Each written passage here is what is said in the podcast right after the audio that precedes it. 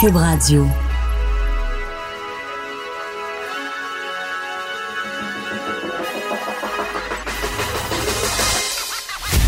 Jonathan Trudeau. Joe, Trudeau et Maude Boutet. Franchement dit. Cube Radio. Bon mardi, aujourd'hui, on est le 12 novembre 2019. Les deux pieds dans la neige, les deux pieds dans Gadou. Mon nom est Jonathan Trudeau, bienvenue dans Franchement dit à Cube Radio. Je suis en compagnie de Maude Boutet. Salut Maude. Salut! Comment tu trouves ta première grosse tempête de l'année? Ça me tentait pas. J'ai trouvé ça beau en sortant de chez nous. J'étais, oh, c'est Ah de la belle neige. Elle est tout flougoudlou. Elle est toute, euh, tu sais. Je sais pas comment la décrire, mais elle est toute belle. Puis, euh, jusqu'à temps que je sorte l'auto du garage, parce que là, je suis rendue avec un garage. J'adore mon expérience de garage. Un Mais gros c'est- après que ça s'est gâté. Moi, c'est mon premier hiver en tant que banlieusarde de Laval. Hein. Oh yes. Ça a été long, man. J'ai pas aimé ça ça. m'a pris une heure, une heure et quart à peu près. Et puis il était quelle heure? Euh, je suis partie de la maison, il devait être 5h35, 40, gros max. Je pensais pas que ça allait me prendre autant de temps. Non? Ah, moi, ça m'a pris une belle heure 45 de Lévis euh, à Québec. C'était vraiment merveilleux. Et je fais partie, oui, oui, je fais partie des gens euh, Dangereux. négligents qui n'ont pas de pneus d'hiver encore. Ça a dû être le fun. Ben, c'est quoi? OK, c'est pas un exemple à suivre. Évidemment, c'est beaucoup plus prudent d'avoir ces, ces pneus d'hiver. Par contre, moi, je suis sorti de chez nous, je suis allé reconduire les enfants à l'école, puis je me suis dit, de la distance à la maison, à l'école, ça va être mon test. Il y a eu beaucoup de neige. euh, Ouais. Mais tu sais, j'ai un VUS 4x4 avec des bons pneus. OK. Fac, et, et en le mettant en mode neige et en roulant de façon sécuritaire, pour de vrai, j'ai vu aucune différence avec par rapport à si j'avais été dans- avec des pneus d'hiver. Bon, mais tant mieux. T'as pas roulé en fou comme certains ont Ben décidé de quand ça. même faire en passant dans la voie de gauche qui est quand même enneigée. Euh, ça, c'est, ça, c'est pas trippant. Ben non. Ça, là, moins 10 sur le bulletin. Moins Quand j'ai 10. pris l'autoroute là, euh, à partir de Lévis, Maude, j'ai, euh, je roulais à 80 km/h même s'il n'y avait pas personne. là. Dans la Mm. voie de droite, pas été pas de dans la voie de gauche. Donc, puis évidemment, un coup que tu arrives dans le trafic, c'est sûr que si ça avance pas du tout, ben t'as comme t'as comme un petit avantage là, parce Ouais. que ça, glissera pas. Bref, je tu pense que je suis moins dangereux que quelqu'un qui a une Honda Civic avec des pneus 13 pouces à la fesse. Mais je suis conscient que il y a un certain danger, mais en même temps, tu sais, je, voyais le, le ministre des Transports, euh, François Bonnardel, hier, qui sur les médias sociaux disait, on vous le rappelle, si vous n'êtes pas obligé de sortir, tu sais, restez à maison. C'est facile à dire, mais nous autres, là, on sauve pas des vies, là, on fait pas des chirurgies cardiaques. Mais tu sais, moi, j'anime une émission de radio, je suis sur un, un- un horaire à la télé, à la joute cet après-midi, si je suis pas là, il y, a- comme un problème.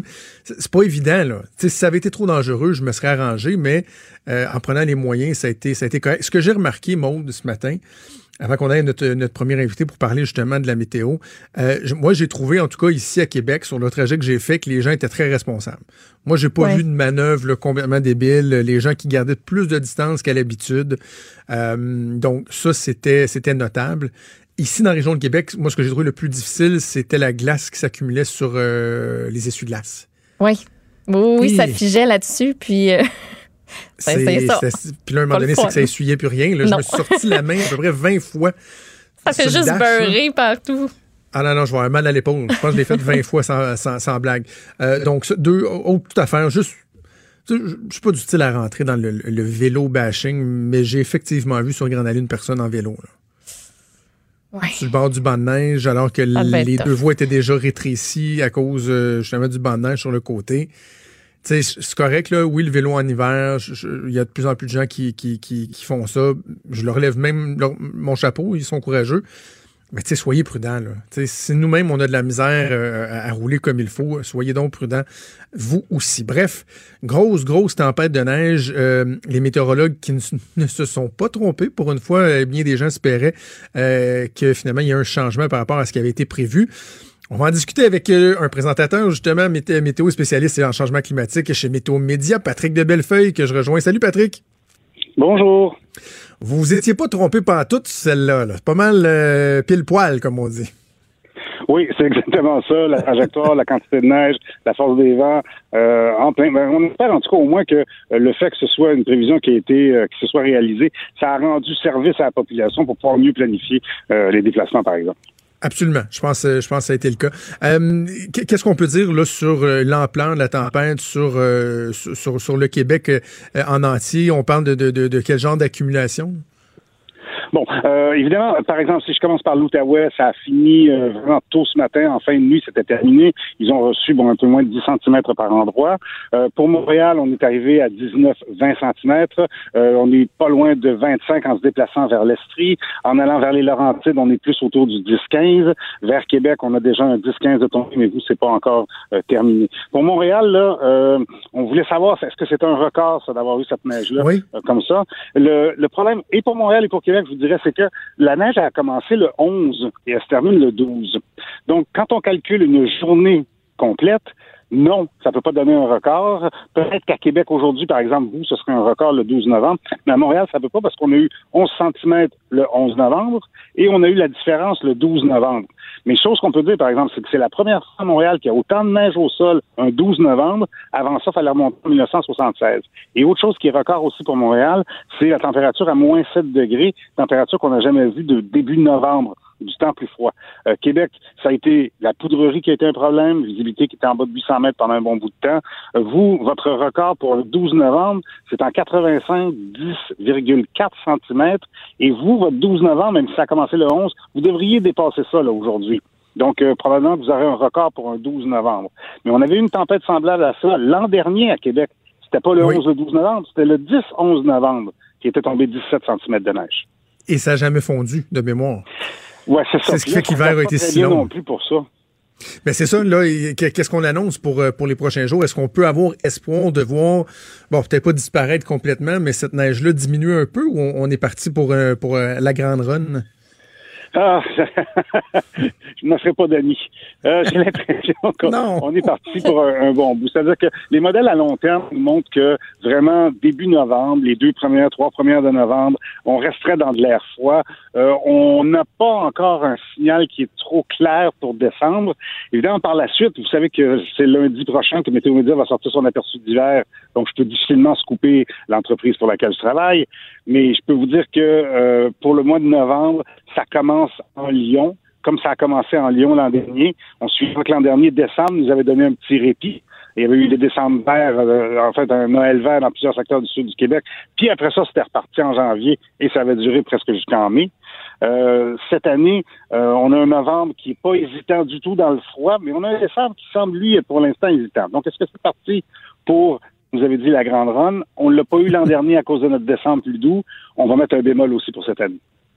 Patrick, elle venait d'où cette tempête-là? J'aime toujours ça quand on nous explique qu'est-ce qui fait que euh, les, les, pièces se sont mis en position pour avoir un cocktail comme celui-là. Ça venait d'où? Ben, regardez, à la base, pour fabriquer de la météo, il faut mélanger du chaud, du froid puis de l'eau. Euh, de l'eau, bon, évidemment, ça, c'est la vapeur d'eau. Il y en a partout sur la Terre. Je dis toujours, il y en a moins dans le Sahara, il y en a plus dans l'Amazonie, mais il y en a quand même partout sur la Terre. Donc, on cherche à re- retrouver du chaud et du froid. On a du temps qui est vraiment très froid installé sur le centre des États-Unis et sur le centre du Canada. Ça, c'est le froid. On a l'océan Atlantique à ce temps-ci de l'année qui est chaud. On va mettre une dépression exactement entre les deux le long de la côte est américaine qui côtoie le chaud et le froid donc fabrique des nuages et des précipitations. Puis en plus de ça, parce qu'elle est le long de la côte est, ben elle a un côté d'elle qui a un pied dans l'océan qui amène une disponibilité en humidité qui est euh, en fait inépuisable. Donc, ce faisant, cette tempête-là, elle va avoir facilement de la, de la facilité à se renflouer et elle se déplace avec son chaud vers les maritimes, son froid vers le nord du Québec, ce qui fait qu'entre les deux, là où elle passe, c'est là que ça tombe le plus. Ce, début d'hiver hâtif-là, est-ce que c'est la suite logique de l'automne qu'on a eu? Parce que, bon, euh, on a déjà parlé quelquefois en ondes, Maud et moi, à Montréal, ça, semble avoir été pas si mal, mais à Québec, là, dans, la grande région de Québec, on a l'impression que l'été a freiné bien sec. Là. Tu sais, à un moment donné, il faisait chaud, puis après ça, euh, l'automne est arrivé, puis a fait froid rapidement. Donc, est-ce que c'est comme la suite logique de ça? Mais je pense que d'une certaine façon, vous n'avez pas tort. La croyance à Montréal est la même aussi. Hein. On a juillet extraordinaire. Imaginez-vous, en un mois de juillet, quatre canicules. En août, Ben ça oui. se calme. Puis après ça, à partir de septembre, plus de chaleur, euh, vraiment euh, difficulté avant même un été des Indiens, etc. C'est sûr que le futur est toujours garant du présent. Donc, quand on est dans une situation, on a déjà un dôme, en fait, une situation où de l'air froid est vraiment venu s'engloutir sur une région, ça prend un certain temps et surtout une certaine mécanique à long terme pour faire disparaître ça. Donc, le fait qu'on a eu un automne qui a évidemment été plus frais, ça ouvrait la porte à ce genre de situation-là. Si je vous disais qu'en octobre, on avait eu trois, quatre étés des Indiens, c'est certain qu'en novembre, on serait peut-être pas en train de vivre ça, on serait encore en transition. Mais le fait qu'on a commencé un peu plus de bonheur, oui. Ça veut pas dire, par exemple, que euh, euh, qu'on va battre tous les records de froid possibles et imaginables au courant des prochains mois. C'est juste qu'on se donne plus une chance que oui, parce qu'on commence plus de bonheur. Vous savez, quand on dit aux, gens que euh, avec les changements climatiques, réchauffement des océans, on va avoir plus d'ouragans et plus plus d'ouragans. En fait, une des raisons pour ça, ce n'est pas le nombre comme tel, mais c'est la mécanique que si mon eau est plus chaude, au lieu de l'être pendant cinq mois dans l'année, elle est plus chaude pendant huit mois dans l'année, ben, j'ai trois mois de plus pour fabriquer de ces grosses tempêtes-là. Donc, c'est un petit peu le même scénario. Donc, on, on part en partant plus de bonheur, on se donne plus de chances d'avoir un hiver plus euh, dur. Ben Patrick, on va suivre donc la semaine prochaine la publication des, euh, de la prévision de Météo Média pour euh, l'hiver à venir, même si on commence à se douter de ce qui nous attend. Patrick euh, de Bellefeuille, présentateur spécialiste en changement climatique chez Météo Média, ça a été bien intéressant. Merci. Merci, au revoir. Merci. C'est vrai, Maud, ce que, ce que Patrick de Bellefeuille disait que le, le fait qu'il l'ait prédit d'avance, tu sais, ça nous permet de nous préparer. C'est sûr que Ben quand oui. finalement la prévision ne s'avère pas, on fait comme oh, c'est ça, nous on nous a fait peur, quoi que ce soit. Mais là, on, était prêt. On chialerait si c'était l'inverse. tu sais. C'est- On chiale dans, dans tous les cas. Là, on chiale parce que ben, c'est la première neige, puis c'est vraiment pas facile, puis tout le monde n'a pas ses pneus. Mais oui, ça nous a permis d'être euh, mieux préparés. Moi, je me suis dit, bon, je vais partir un peu plus tôt ce matin. Ça n'a pas changé grand-chose. Grand chose. Je suis arrivée en retard pareil, là, mais euh, ça a permis à, à bien du monde de, de planifier ses déplacements, puis de se ruer aussi pour aller changer euh, les pneus d'hiver, malgré qu'il y a pas mal d'endroits qui, qui mettaient des, de jolies pancartes pour dire que ben c'était c'était plein. Il n'y avait pas de place. Voilà, il y a deux semaines, je, je, je me sens. ben, en fait, j'ai, on a acheté une souffleuse il y a. C'est mon troisième hiver. Pour, parce qu'on fait déneiger l'entrée, mais j'ai quand même plus large chez côté, puis le balcon. En tout cas, bref, euh, j'ai une souffleuse. C'est comme mon petit joujou. Puis, tu sais, quand tu achètes ta souffleuse, ils disent c'est important de faire faire la maintenance, tu sais, première année à chaque année, puis tout ça. Puis, dans les faits, bien du monde qui le font pas Oui. Mais tu joues sa durée de vie de ta souffleuse. Fait que là, je me suis dit, cette année, je vais être plus responsable. Et euh, au cours, des, au cours de- du printemps, je me, je me suis acheté un trailer. J'étais rendu là. OK. J'ai pas de quatre roues, j'ai pas de skidoo, mais euh, Un souvent, tu ce qui me gosse, c'est que tu as des affaires à acheter. Tu vas aller à l'éco-centre ou quoi que ce soit, mais c'est trop gros, tu peux pas. J'avais un set de patio que je voulais me débarrasser. Ah, puis tu veux pas scraper ton char non plus, Exactement, tu sais. Fait que je me suis ma- j'ai magasiné pendant des mois, c'était comme une obsession, puis je me suis acheté un beau trailer usagé. Ben ça 600 pièces là, c'est pas une affaire en, acier inoxydable, un beau petit trailer avec les Ok. côtés en bois puis euh, je, pour la fête des pères, j'ai eu des, des rails pour embarquer des choses dedans. Fait que là, il y a Hmm. deux ou trois semaines, j'ai dit, tiens, on va m'amuser avec mon trailer, partir ma souffleuse, m'installer mes rails, m'embarquer la souffleuse dans le trailer, m'aller porter ça au garage où j'ai acheté, au concessionnaire où j'ai acheté ma souffleuse, faire faire ma maintenance, je vais être fier de moi, je vais avoir bonne conscience. Là, ils m'ont dit, Ah, on a beaucoup d'attentes, mais là, j'ai fait des jokes avec le vendeur pour le dire, c'est pas comme s'il était pour neiger demain matin. Mais ma Christie de souffleuse est Ben encore oui. là, là. Tu l'as pas pas, là, aujourd'hui? Non? Non, non. Ça s'appelle pelt. Je vais pelleter, puis là, je me demande comment je vais faire pour aller la rechercher parce que je pense que le trailer va être pris dans la neige dans le cours. en En plus, ça va être le fun. Ça, c'est juste euh, un petit pépin. Bref, euh, une belle température, euh, un peu merdique, mais bon, on n'a pas même le choix. Il faut prendre notre mal en patience, puis les enfants sont heureux. Ben oui, vont puis- pouvoir jouer dans la neige. Puis il n'y a pas juste des mécontents, il y a des gens qui sont super contents pour le ski, la planche à neige, tous les sports d'hiver. Puis les, les centres de ski vont ouvrir bientôt, bientôt. Il y en a Ah. déjà qui ont ouvert leurs portes pour, mettons, une piste. Je pense que c'est Tremblant qui a ouvert une piste, genre vendredi après-midi. Euh, fait qu'il y a bien des gens qui sont heureux. Salut à vous. Hey, sais-tu quoi? Une affaire qui me donne envie de pleurer. Là, encore là, je vais m'a- m'apitoyer sur mon là, Vas-y. mais Je vais à la petite chasse une fois ou deux ans à peu près. Mm-hmm. J'ai même pas mon permis de chasse. J'accompagne mon beau-frère, on marche dans le bois. Il y a quelque chose de... Ça fait, ça fait du bien. Ouais. Ça fait deux ans que j'ai pas pu y aller, puis on s'est prévu une journée de chasse parce qu'il y a des territoires où on, on peut encore faire la petite chasse dans le coin de Port-Neuf. Euh, on est supposé d'y aller samedi. Mais là, je pense qu'on pourra pas y aller. Là. Ben oui, nous autres, on y- j'y vais avec mon chum, puis euh, Ben, dans couple d'amis. 20 cm, de, dans 30 cm de neige. Ben là, il n'y aura pas 30 cm. S'il ouvre pas, ben, Mets tes bottes, dans le coin mets de tes raquettes. Ah, j'ai des raquettes. C'est vrai que j'ai des raquettes. Mets des exemple. raquettes, mets un- une soute, puis. M'en un mettre ma soute. Une soute. Un bas de neige. Bref, la neige, on risque d'en parler pas mal toute la journée, mais on va passer à d'autres choses. On va faire une petite pause. Bougez pas, on vient dans deux petites secondes. Vous écoutez Franchement dit. Hugo Veilleux qui se peut plus. Notre collègue Hugo qui euh, vient de me dire bon la chasse à cette heure. Hugo est comme sceptique par rapport à ce que je, je- je- je suis capable de faire ou pas. Lui, là, quand, mettons, je dis que j'ai joué au baseball, j'ai joué jusqu'au junior, j'ai arrêté à 21 ans, genre, au, au- au baseball. Euh, J'ai joué au hockey, j'ai fait euh, de la natation, j'ai joué au tennis. Lui, là, il, à chaque fois, il est mort de rire. Il me regarde, dit ça se peut pas. Mais ça se peut pas. Mais pourquoi? Le, Hu- Hugo, il faudrait expliquer c'est quoi la, la- la petite chasse aussi, là. Tu sais, moi, quand je vais à la petit petite gibier. chasse, là, je me, je me promène pas avec un saut de camouflage en rampant à terre, puis en faisant attention de pas laisser rien derrière pour pas qu'il sente, puis en me mettant de la piste d'orignal dessus, là. C'est la petite chasse, là. Tu débouches une bière à 7 heures le matin dans le bois, puis tu marches. Essentiellement, c'est ça, là. Je suis assez capable de faire ça. Ah, le, le kayak, ça, il en revient pas. Ah oui, tu fais ça, pense que je pas capable de faire du kayak. Tu sais, je sais que j'ai un surplus de Ben, c'est poids, pas là. si compliqué que ça. Le kayak, Mais- me semble, c'est c'est Mais non. correct. Ça va? C'est pas gay. C'est ça. Là, il rit, là. Il rit en arrière de la, de la fenêtre. Espèce de désagréable. OK, on va faire un petit peu de nouvelles. Euh, rencontre importante qui a déjà eu lieu ce matin. Ben oui. Euh, euh, Andrew Scheer qui a rencontré Justin Trudeau euh, en tête à tête, là. Absolument. Puis, ben, entre autres, Andrew Scheer voulait qu'on revienne en chambre le 25 novembre. C'est ce qu'il a demandé à Justin Trudeau, mais finalement, ben, ça va être le 5 décembre. C'est ce qu'a décidé Justin Ouais. Trudeau. Donc, tout le monde est convoqué. Euh, donc, discours du trône. On va parler des grandes priorités du gouvernement minoritaire. Puis, on va élire aussi le président de la Chambre des communes. Euh, fait que c'est ça. Le, ça a bien fini tout? bizarrement. Je voulais faire une conclusion. Je la cherchais dans ma tête, c'est ça. Ça, ça juste pas. euh, Fait que c'est ça. Le 5 décembre, on. C'est pas grave, j'avais un breaking news pour toi de toute façon, regarde. vraiment avec Option nationale. Mais pour un parti indépendantiste, Martine! que ce soit Québec solidaire, Vous qui êtes une indépendantiste convaincue, parce que vous m'amenez là-dessus, est-ce que vous pensez que Québec solidaire, parce que la- plein de gens se posent la question, est-ce qu'ils sont vraiment souverainistes ou pas? Ils sont un peu, des fois... C'est simple de l'entendre. euh, Non, tu peux baisser, euh, tu peux baisser le son. NPD. Vous, est-ce que vous voyez C'est Québec J'adore Mario, là. C'est- un ami. Mario, là, mais. voir plus en fin de semaine. Ah, en même temps, elle d'Option T'as bien en bleu. C'est de Et moi, je pense circonstance. que le risque de Québec solidaire, Ouais, je pense que j'ai mieux entendre. Martine Ouellette que Lino Zambito. donc, À choisir, là.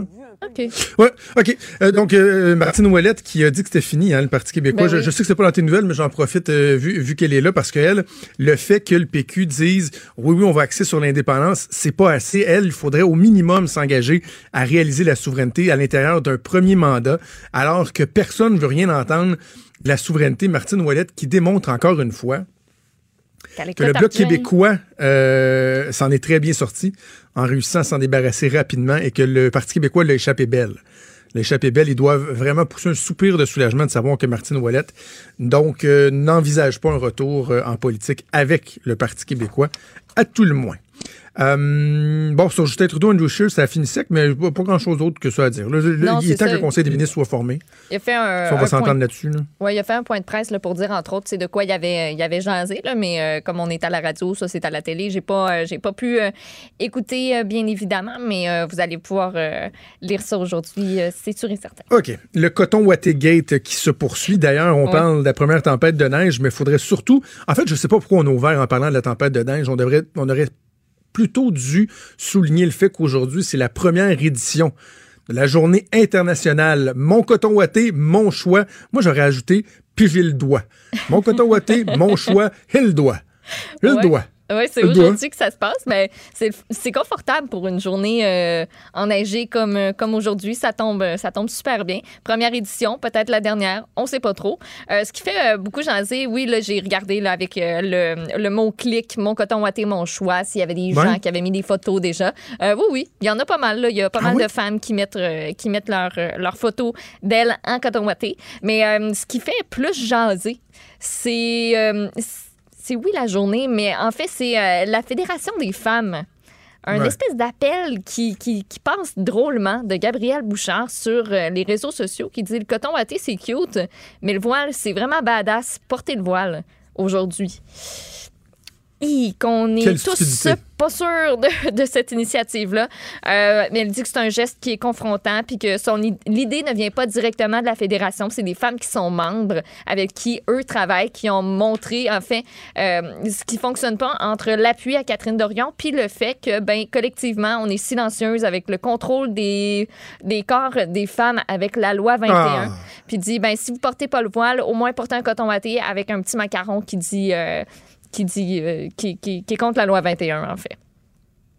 Fait que voilà. C'est tellement ridicule. c'est, euh, oui. C'est tellement stupide. À, la base, mon coton watté, mon choix et le doigt, je trouve ça stupide. Euh, Mais en plus que la Fédération des femmes du Québec qui est supposée de vouloir représenter l'émancipation des femmes, les droits des femmes, euh, non seulement tolère, parce que, tu sais, le voile, là, moi, c'est pas, mon, mon- mon sujet de prédilection, mais je, je, je suis persuadé, Maude, je le crois, là, sincèrement, qu'il y a des femmes, assurément, qui portent le voile par choix. Oui, oui. On peut pas, on peut pas dire, non, non, ils sont tous obligés. sont- Non, il y en a qui le portent par choix, mais est-ce qu'on peut reconnaître, par contre, qu'il y en a une Christie de gang qui ne le porte pas? Elle ne le porte pas par choix. Que c'est imposé. Est-ce qu'on peut au moins reconnaître ça? Et reconnaître qu'il y a des jeunes femmes, assurément ici au Québec, c'est sûr qu'il y en a. Autant qu'il y en a qui le portent de façon volontaire, autant qu'il y en a euh, qu'elles le portent de façon obligée. Et euh, des femmes qui ont soif d'émancipation, qui se disent, moi, j'aimerais ça un jour, là, là, briser mes chaînes. Puis là, ce qu'ils voient, c'est que la fédération, qui devrait les défendre, qui devrait les représenter, qui devrait les appeler à joindre le- le- le- le- les femmes libres, fait la promotion du voile en disant que c'est badass. Non seulement c'est stupide et ridicule, mais en plus, c'est une gang de chicken. On a, on a essayé d'avoir la, présidente euh, de la Fédération des femmes euh, du Québec, qui, contrairement à notre prochain invité tantôt, qui lui vient toujours au bat, même si on n'est pas souvent d'accord, euh, elle, elle, elle veut rien savoir. Écoute, Mathieu a appelé le- le- leur responsable de relations publiques, puis il a dit Ah, une entrevue à quel sujet? Tu me dis Tu à quel sujet? Ouais, Tu sais bien, c'est à quel sujet Puis là, ah, malheureusement, notre porte-parole n'est pas disponible. Shame on you. Tu lances des messages ridicules comme ça, puis t'es même pas capable de venir les défendre Exact. d'avoir le courage de tes opinions, je trouve ça pathétique. Et pour le reste, le coton ouaté, là, je sais qu'il y en a qui trouvent que c'est un peu stupide, mais ça amène une, discussion qui est, beaucoup plus large. Et quand je vois des dérapages multipliés, dernier exemple en liste, Rima El- Khoury dans, la presse, qui vraiment en fait un enjeu du féminisme, de dire que c'est donc. Excuse, mais c'est-tu quoi? Un gars, parce que, tu sais, les gens ont dit, ouais, c'était pas la première fois qu'elle mettait le coton ouaté, puis bon, on en a parlé, là, on a expliqué pourquoi, là, c'est parce qu'elle s'en est pris à ses collègues femmes, là, qu'à un moment donné, ils ont fait, euh, sais-tu quoi, ouais, tu, tu veux nous juger, là, ton coton ouaté, ça va être beau. Mais c'était pas la première fois qu'elle le mettait. La réalité, c'est que si un gars était arrivé à l'Assemblée nationale avec un coton ouaté, il il l'aurait pas mis une fois. Il l'aurait pas mis une fois parce que peut-être que nous autres, le matin, on se casse moins la tête parce que c'est habit, cravate, tu sais, veston, etc. Sauf que si tu déroges d'un poil de ce code-là, ça paraît bien plus. Tu sais, un homme ne peut pas entrer au Salon Bleu, pas de cravate. Il va avoir le veston, là, la belle chemise, les pantalons, les petits souliers cirés. S'il n'y a pas de cravate, il n'a pas le droit de rentrer. Il, il- c'est arrivé par le passé. Je pense c'est-tu Américain? En tout cas, quelqu'un se l'était fait dire, hey, tu vas mettre une cravate.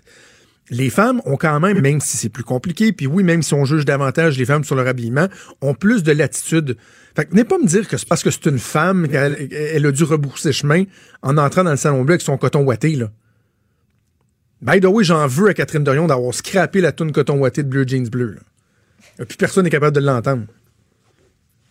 Ça a comme amené une surutilisation de la chanson, puis même, même faire de jeux de mots, là, les, les gens roulent des yeux, là, un coton ouaté. Euh, je- veux te lire une lettre ouverte sur Catherine Dorion, OK?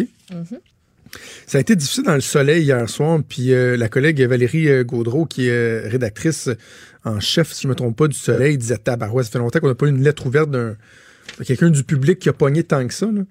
C'est Hélène Caron. On aura, on aura noté que c'est une femme. là. Hélène Oui. Caron, retraitée de l'État de la région de Québec. lettre à Catherine Dorion.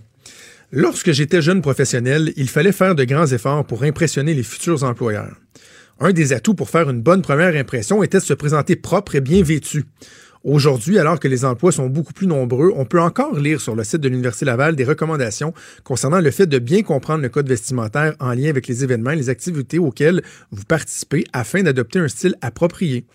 Dans la plupart des emplois, que ce soit pour le côté pratique ou pour l'image, il existe un code vestimentaire tacite ou explicite. Quelques, exemples pour illustrer le propos. Imaginez qu'une personne se présente à l'urgence d'un hôpital. Elle est reçue par la personne du triage habillée d'un jeans et d'un t-shirt avec une tête de mort. Vous allez manger dans un grand restaurant et le serveur vous présente le menu habillé d'un pantalon de jogging et en espadrille. Vous allez à la banque pour négocier une hypothèque et la conseillère est en short et filoché, camisole et gougoune. On dit que l'habit ne fait pas le moine, mais vous avez choisi un emploi qui s'exerce au sein d'une grande institution de l'État. Un de vos devoirs serait minimalement d'en respecter les règles. Si ce décorum vous irrite, libre à vous de changer d'emploi. McDo, Canac, Walmart recherche des employés. Oups, mais c'est vrai, là, vous serez obligé de porter les couleurs de l'entreprise. Je trouve ça très bon. Hélène Oui, Caron, bonne. citoyenne euh, de la région de Québec, Mm.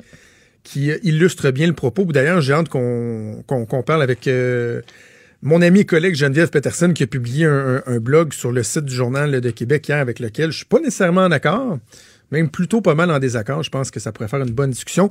Bref, ça fait tellement jaser que BBC News a publié au cours des dernières heures un long topo sur euh, cette histoire-là qui s'intitule Should politicians be allowed to wear hoodies?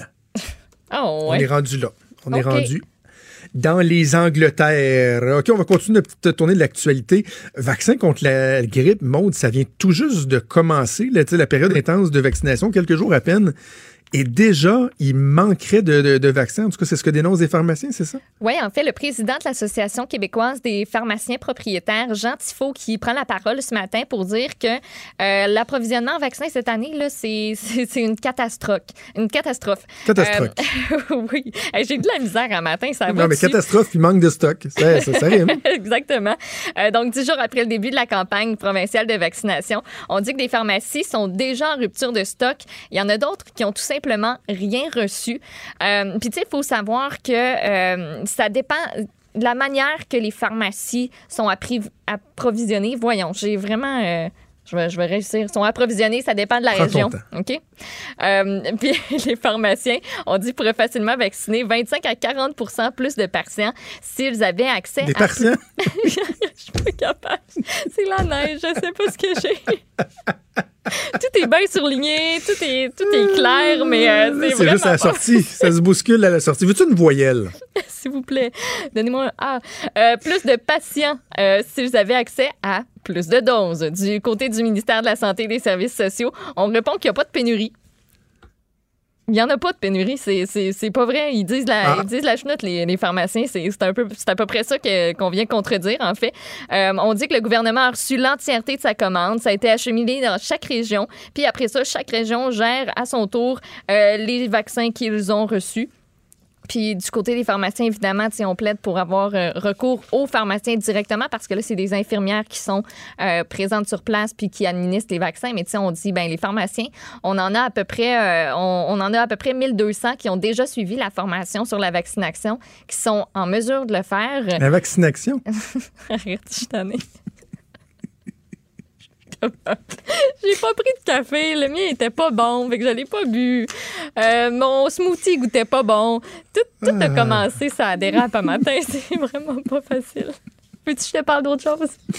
Non, je pense que ça va être correct. Mais, non, mais c'est pas parce que je veux plus t'entendre, c'est que juste le, le- le- le temps court. Le, temps, non, reste, reste, s'il te plaît.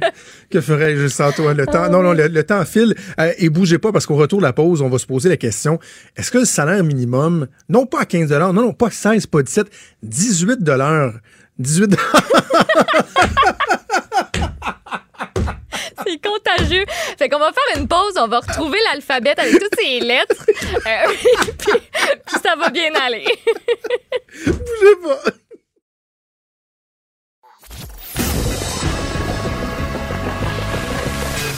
Franchement dit. Appelez ou textez au 187 Cube Radio 1877 827 2346. Le 32e congrès de la FTQ va se tenir au Centre des congrès de Québec du 25 au 28 novembre prochain. Et il y aura une, proposition qui va être débattue. On sait que depuis euh, 2016, la FTQ fait campagne pour qu'on puisse établir le salaire minimum à 15 de l'heure d'ici 2022. Il semblerait que selon certains, cette position-là ne serait plus à jour. Plus à jour, il faudrait aller plus loin, voire même demander à ce que le salaire minimum passe à 18 de l'heure. On va en parler avec le président de la FTQ, Daniel Boyer, que je rejoins au téléphone. Monsieur Boyer, bonjour. Oui, bonjour. Bon, je sais, vous allez me dire que vous allez laisser vos, vos gens euh, débattre et vous voulez que le, débat se fasse, mais quand même, euh, est-ce qu'il y a une logique derrière cette proposition-là d'augmenter un salaire à 18 de l'heure, salaire minimum, alors que déjà, bon nombre d'entreprises, particulièrement les, les, PME, les petites et moyennes entreprises, nous mm-hmm. disent si on monte ça à 15 de l'heure, on ne sera pas capable d'encaisser le choc? Ben, premièrement, il y a deux résolutions. Il y en a une qui veut qu'on monte, euh, qu'on monte notre salaire minimum, notre campagne du salaire minimum à 17 Il y en a une autre à 18 Mais en même temps, je vous avoue que, euh, oui, je vais vous dire que je vais laisser les délégués débattre de ces, ces propositions-là, mais en même temps, je les comprends. Je les comprends pour la bonne et simple raison que vous avez, d'entrée de jeu, vous avez dit euh, qu'on allait lancer, on a lancé cette campagne-là du salaire minimum à 15 le 1er mai 2016 dernier, et euh, on avait comme objectif d'atteindre le 15 de l'heure en 2022. Et je vous avoue que compte tenu euh, de, du contexte économique qui a changé, on, il y a un an et demi, on a dit, ben, c'est peut-être tard un peu 2022, il faudrait atteindre le 15 de l'heure le plus rapidement possible. Donc, je comprends des affiliés euh, de la FTQ qui les disent, écoutez, lorsqu'on l'atteindra, ça va tellement lentement, lorsqu'on l'atteindra, notre campagne salaire minimum à 15 ben, elle ne sera plus tout à fait au bout du jour, puis il faudrait peut-être revendiquer plus que 15 de l'heure. Donc, mais, qu'est-ce qui a changé dans le contexte, M. Boyer? Qu'est-ce qui a changé? Parce que 2016, ça fait pas 100 ans, là, ça fait trois ans. Il, me semble que le taux d'inflation n'a pas été euh, absolument euh, catastrophique ou quoi que ce soit. Qu'est-ce qui a changé pour que cette perspective-là, cet objectif, objectif-là d'arriver à 15 si 2022 ne soit plus valable? Ben, il y a plusieurs choses qui ont changé. Premièrement, on est dans une situation de rareté ou de pénurie de main-d'œuvre. Donc, tout le monde se cherche de la main-d'œuvre. Deuxièmement, il y a l'Ontario qui a augmenté de façon substantielle son salaire minimum, 14 depuis le 1er janvier 2018. Il y a l'Alberta qui a porté son salaire minimum à 15 de l'heure. Il y a la Colombie-Britannique qui a augmenté de façon substantielle son salaire minimum et qui a un objectif en 2021 d'atteindre le salaire minimum à 15 l'heure. Donc, le décor a changé. Il y a plusieurs provinces qui ont adhéré à améliorer de façon substantielle le salaire minimum. Donc, on ne peut pas rester, euh, rester sur notre campagne et dire, ben, nous, on continue à surfer là-dessus. Là. Mais, est-ce qu'on peut uniquement, M. Boyer, comparer froidement les salaires minimums d'une province à l'autre? Puis vraiment, je pose la question, je je, l'affirme pas parce que je connais pas les particularités du marché du travail, par exemple, en Colombie-Britannique, mais est-ce qu'on ne doit pas prendre l'ensemble du portrait, par exemple, euh, les taux d'imposition, les taxes qui sont payées, les entreprises, à quel point ils vont être euh, imposés, l'aide, les crédits d'impôt qui peuvent être offerts aux gens à faible revenu? Est-ce qu'on ne doit pas tout mettre ça dans, dans un même panier pour avoir une comparaison juste? Ben, vous avez tout à fait raison. Sauf que ça ne veut pas dire que parce que la Colombie-Britannique a un objectif de salaire minimum à 15 l'heure, que par le fait même, ce salaire-là, il est viable, on peut vivre dignement. D'ailleurs, le maire de Vancouver est venu dire qu'un salaire viable à Vancouver, c'était 22 de l'heure. Donc, bien évidemment, nous, euh, on dit pas, on dit pas que 15 de l'heure en Colombie-Britannique, en Ontario, en Alberta, c'est suffisant. Mais en même temps, il faudrait l'augmenter. Puis écoutez, à 12,50 Le salaire minimum est à 12,50 au Québec. Pensez-vous sincèrement qu'on est capable de vivre dignement et décemment au Québec à 12,50 quand ce matin, on publiait, on disait là, que 13,5% de ceux qui utilisent les banques alimentaires, c'est des travailleurs. Et ça, ça augmente. C'était 11% l'an passé. On est rendu à 13,5% Il me semble que dans nos sacro-saintes valeurs judéo-chrétiennes, dans cette période de laïcité, il me semble que c'était trouve-toi un job, puis tu vas être capable de vivre, de vivre ta famille. Mais ça que c'est de moins en moins vrai parce que justement, le salaire minimum n'est plus à la hauteur. Et il y a de plus en plus de monde qui sont au salaire minimum. Donc, on se doit de l'augmenter le plus rapidement possible. Mais M. Boyer, c'est merveilleux, on s'entend sur plein d'affaires un matin. ça fait changement, mais je, suis d'accord avec vous. À 12,50 dollars, on n'est pas capable de s'imaginer quelqu'un vivre euh, dignement avec ça. donc, c'est pour ça qu'on a un État qui va offrir des, des programmes, on met en place. Puis, je je serais pas capable de comprendre quelqu'un qui, de façon idéologique, s'opposerait à ce qu'on ait un salaire minimum qui soit plus élevé. Par contre, il faut être aussi, euh, il faut être lucide aussi. Tu sais, là, c'est 45 d'augmentation, de passer de 12,50 à 18 dollars de l'heure. Si les entreprises sont pas capables d'absorber ce choc-là, Parce que là, il y a tous les autres salaires qui vont augmenter. Là, celui qui était à 18 va se ramasser à 25, 26. C'est pas mieux si on a des entreprises qui ferment et qui peinent à offrir des emplois ou en tout cas être capable de Ben, rémunérer ben, des ben, emplois. écoutez, euh, moi, moi, je vous dis pas qu'il faut y porter nécessairement à 17, 18 dollars de l'heure. C'est un débat qu'on fera au Congrès. Mais en même temps, les épouvantails qu'on qu'on agite depuis déjà bien des années, que le milieu patronal agite depuis bien des années, partout où on a augmenté de façon substantielle le salaire minimum, on n'a pas vu de décrochage scolaire, on n'a pas vu de poussée inflationniste incontrôlable, on n'a pas vu de diminution d'emploi. Écoutez, l'Ontario a passé, est passé de 11 et 60 ou 11 et 80 à 14 dollars au 1er janvier 2018. Ils sont en situation de pénurie puis de rareté de main-d'œuvre autant que nous. Ils ont l'inflation dans la moyenne canadienne. Donc, écoutez, je vois pas, on voit pas le problème partout. Au contraire, nous, ce qu'on voit, c'est un effet positif sur l'économie parce que les gens qui, demain matin, aujourd'hui, gagnent 12,50 puis vont gagner 15 de l'heure demain, qu'est-ce que vous pensez qu'ils vont faire? Ils mettront pas ça dans leur ou leur CELI, là. Ils vont consommer des biens et des services dont ils ont besoin dans leur vie tous les jours et ça, ça va faire tourner l'économie locale et régionale. Puis ça se peut qu'au moment où on se parle, ils n'ont pas les moyens de se payer un petit souper de temps en temps chez Saint-Hubert ou euh, puis ils vont se, ils vont se le payer. Donc ça va faire tourner l'économie d'ici. Mais, pourquoi, M. Boyon, on peut pas laisser euh, agir l'économie par elle-même? Parce que on, on- on le voit, c'est tout à fait logique. La pénurie de main d'œuvre fait en, sorte que les employeurs se doivent d'être plus compétitifs, d'offrir des, des, des salaires euh, plus importants, plus d'avantages et tout ça. Donc, est-ce que ça pourrait pas se faire naturellement?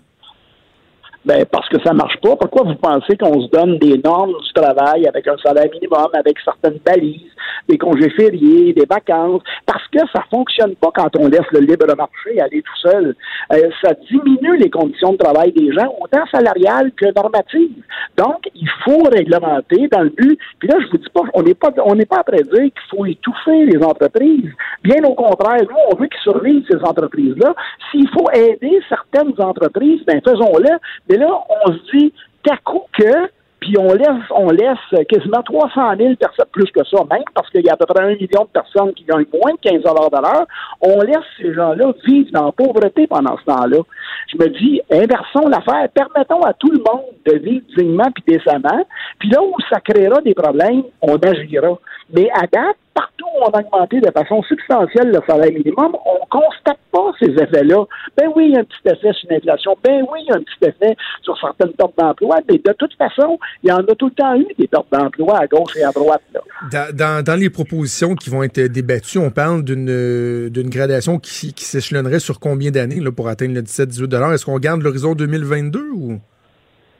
Ben, à date, non. À date, euh, les, les- résolutions, moi, c'est à ce que je me souviens, là, les deux résolutions qui sont soumises, euh, c'est comme on- notre campagne, c'est 17 puis c'est 18 Maintenant, euh, il y aura ces, ces propositions-là risquent d'être retravaillées euh, par le comité des résolutions au Congrès, retravaillées suite au débat en Congrès. Donc, on verra, on verra ce qui en résulte. Mais moi, je comprends très bien les gens s'impatienter parce que ça va pas assez vite.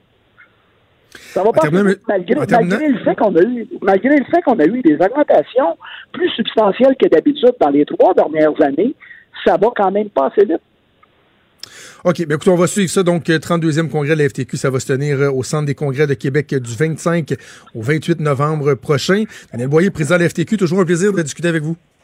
Merci bien, c'est un plaisir. Merci, au revoir. Je, je, Maud, c'est- je, je me suis régulièrement euh, coltaillé avec M. Boyer. C'est ce que j'ai cru Euh, comprendre. mais, euh, mais je le disais à Richard euh, Martineau tantôt, j'aime ça parce qu'il vient toujours au bat. Euh, Très agréable de, de débattre euh, avec lui. Euh, Tu sais, on s'obstinera pas longtemps à savoir si 12,50 c'est assez pour vivre. là. Mm. Assurément pas, mais c'est juste qu'à un moment donné, il faut être réaliste aussi dans la façon de faire. M. Boyer dit, euh, dans d'autres endroits, Ontario, etc., ils ont augmenté le salaire minimum, puis il n'y a pas eu le même genre de, phénomène que ce qui était anticipé. OK, peut-être. Mais tu te promènes, tu parles à des restaurateurs, les marges bénéficiaires sont rendues minuscules. C'est minuscule, minuscule, minuscule. Là. Puis pas juste celui qui a un restaurant unique. Là. Le, là, le propriétaire de Tim Hortons qui a 3, 4, 5 franchises, c'est la même affaire aussi. C'est, ça devient de plus en plus difficile. Donc, ce serait carrément un choc. C'est un choc qu'on propose. Oui. Faudrait, il va arriver à 17-18 de l'heure le, le, le salaire minimum. Est-ce qu'on peut accélérer l'augmentation? Peut-être. Mais est-ce qu'on peut aussi faire confiance aussi à la, à la dynamique naturelle? M. Boyer dit ben non, ben ça fonctionne pas. Ben, je comprends, c'est un, président de syndicat. Il faut qu'il défende son, son pain et son beurre. Mais la réalité, c'est que la dynamique actuelle, c'est presque du jamais vu. D'avoir une si grande pénurie de main-d'œuvre, c'est les employés qui ont le gros bout du bâton qui peuvent euh, demander euh, des conditions. Il y a des endroits où les employés ne rentrent pas travailler. Ils ne sont même pas capables de les mettre dehors. Non, moi, je rentre pas aujourd'hui. Avant, il- ça aurait été de wow. À ça, ils peuvent pas, sinon, il n'y a pas personne pour le remplacer. Exactement. Tu te dis, bon, j'en ai un qui décide qu'il rentre pas une coupe de fois euh, pour ses chiffres, mais si je le mets dehors, ben j'en ai, j'en ai juste plus pantoute. J'en, j'en aurais pas un qui va rentrer pour faire une coupe de chiffres. Lui, au moins, quand il rentre, il rentre. Je l'ai. Je peux le compter Voilà. dans mes rangs. Fait que euh, je le garde. Puis, ben, ça va peut-être être un, pas un drôle de lien, là, mais puisque tu en as parlé, tu disais, tu sais, 12 et 50 de l'heure, ça va pas nécessairement loin. Il y avait Ouais. une nouvelle ce matin concernant les banques alimentaires qui font euh, leur bilan. Banque alimentaire du Québec, puis il y a un chiffre qui fait, euh, qui fait quand même réfléchir. Il y a 13,5% des gens qui ont demandé des paniers de provisions qui avaient pourtant un emploi.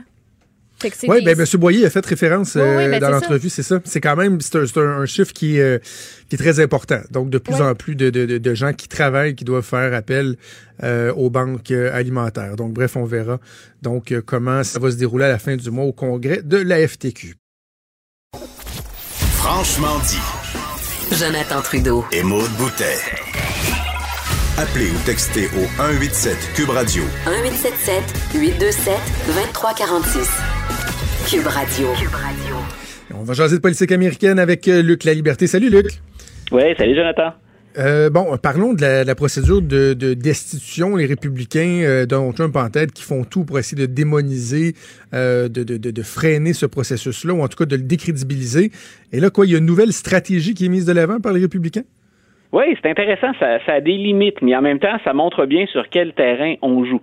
Moi, je répète depuis le début, c'est une procédure qui est hautement politique, puis on, mène cette procédure-là à la veille d'une campagne électorale, celle de 2020. Donc, j'ai presque envie de te dire, au-delà des preuves et des témoignages, grosso modo, on joue sur quelles sont les perceptions, quelle, quelle est la perception que vont avoir les électeurs, puis surtout les indécis, puis dans le cas des démocrates, ben, des républicains qui seraient déçus, qui se disent nous ne sommes pas des purs et durs de Trump, puis grosso modo on en a assez de cette tourmente, débarrassons-nous du président et passons à autre chose. Donc de part et d'autre, les démocrates, on en avait déjà parlé un peu, eux leur stratégie c'est de jouer quelque part de la, la pureté, c'est qu'on va être scrupuleux avec la procédure, on va s'assurer de n'enfreindre absolument aucune règle ou de ne même pas donner l'impression qu'on puisse enfreindre, des règles pour présenter le bilan éventuellement aux électeurs et dire écoutez, voilà, euh, peut-être qu'au Sénat, les républicains vont sauver M. Trump, mais vous, qu'en pensez-vous? Du côté républicain, puis pour les plus maniaques de nos auditeurs ou d'entre nous, ou encore pour ceux qui ont, qui ont le temps, l'intérêt, euh, les démocrates ont présenté un document de 18 pages hier et il y a quelques sites américains, euh, entre autres Axios, que j'aime bien, CNN, là, puis ça a peut-être commencé là, sur d'autres plateformes. Donc, le mémo, le, le, le texte de 18 pages, grosso modo, ce qu'il présente, c'est euh, on ne va même pas s'enfarger, nous, les républicains. Euh, on ne va même pas répondre aux questions sur tous les témoignages qui ont l'air très incriminants, parce que jusqu'à maintenant, tout va dans la direction du fameux quid pro quo. Grosso modo, c'est du donnant-donnant. M. Trump a exercé un chantage qu'il n'avait pas le droit de faire sur le président euh, ukrainien. Donc, nous, on dit, on, on va même pas dans ce dossier-là, parce que ce dossier-là, il ne démontrera jamais quelles étaient les intentions ou quel est l'état d'esprit de Donald Trump. Grosso modo, c'est pour être en mesure de l'accuser, M. Trump, il fallait savoir ce qu'il avait en tête. Il fallait regarder le contexte, il fallait savoir ce que le président pensait au moment où il fait ça. On devine que c'est à peu près euh, impossible à démontrer. Qui peut savoir ce qu'il y a dans la tête de Donald Trump, de n'importe quel président ou de n'importe quel politicien? Et les démocrates ont tout de suite répondu. C'est leur ligne d'attaque et ça va être la réponse. Mais grosso modo, écoutez, euh, on a plein de témoins, on a des anciens ambassadeurs, on a du personnel, on a des gens à l'interne de la Maison-Blanche qui disent c'était très clair pour tout le monde qu'il y avait un chantage, que le président Hmm. souhaitait euh, débloquer l'argent en échange d'une enquête sur la famille Biden, sur Hunter Biden et Joe Biden. Mais donc, pour l'instant, la stratégie républicaine, ce qu'elle permet de démontrer, ou ce qu'elle permet plutôt de, de, de faire, c'est éviter de répondre à les questions parce qu'on s'empêtrait dans, dans, dans, nos réponses. C'était très facile de trébucher parce que c'était, on, on, on, tentait de questionner des faits, c'était même pas des interprétations. Donc, on évite ce piège-là de nier les faits et on joue sur la perception. Vous voyez, il n'y en a pas de quid pro quo. parce que dans la tête de Donald Trump, il n'y en avait pas. Donc, c'est la nouvelle stratégie, c'est celle-là actuellement. OK, ça va être intéressant de suivre ça. Parlant des démocrates, euh, bon, euh, on dirait que de, de, y a de plus en plus de gens qui se désolent de, la qualité des, euh, des gens qui sont sur la ligne de départ pour prendre la tête du Parti démocrate, même s'ils sont nombreux. Sont là, il y en a qui s'ajoutent. Michael Bloomberg, l'ancien maire de New York, qui change d'idée, décide de se lancer. Et là, il y a Devil Patrick, l'ancien gouverneur du, du Massachusetts, quoi, de deux, autour de 2007, 2000, dans, dans ce coin-là, je pense qu'en 2015, qui était bien apprécié, je pense. Lui aussi songerait à se lancer? Oui, écoute, ils sont, il y, a, plusieurs sites, euh, plusieurs sites, pardon, qui vont également dans cette direction-là. On pensait, M. Patrick, qu'il allait être dans les premiers à se lancer. Euh, c'est quelqu'un à qui on reconnaît un certain charisme. Il fait beaucoup penser, puis c'est peut-être une faiblesse d'ailleurs, mais il fait beaucoup penser à Barack Obama. Je dis une faiblesse au sens où veut-on être le Barack Obama numéro 2? Il y a eu un Barack Obama, puis on, ne veut pas de, de, copie. Il faut trouver une façon de se démarquer. Mais c'est un, un, politicien qui est intelligent. C'est un politicien qui, somme toute, et il y a toujours des écueils dans la vie d'un gouverneur américain, mais somme toute, son bilan après deux mandats, il est intéressant. Euh, c'est quelqu'un qui s'exprime particulièrement bien, qui sait faire preuve d'empathie, et ça, en politique, ben, c'est pas une qualité qui est nécessairement donnée à tout le monde. Puis bien sûr, ben, faut, faut le préciser, même si on est en 2019, c'est un candidat de couleur. Euh, moi, ce que je pense, c'est qu'il y a déjà beaucoup de candidats dans, dans la course, euh, et c'est pas parce que ce sont de mauvais candidats, euh, mauvais au sens où on n'a pas les appuis qu'on souhaitait, mais on a des gens expérimentés, on a des gens qui ont été dans, dans des postes importants, un procureur, une procureure générale, des gouverneurs d'État, un vice-président, un sénateur de longue date. Donc, des gens qui ont beaucoup d'expérience. Et là, je me dis, ben, est-ce que M. Patrick peut, lui, avec son seul charme, arriver à la dernière minute, puis infléchir tout ça? Est-ce qu'on peut aller euh, dans, vers une autre direction? Qu'a-t-il à offrir qui ne soit pas déjà sur les rangs, offert aux Américains?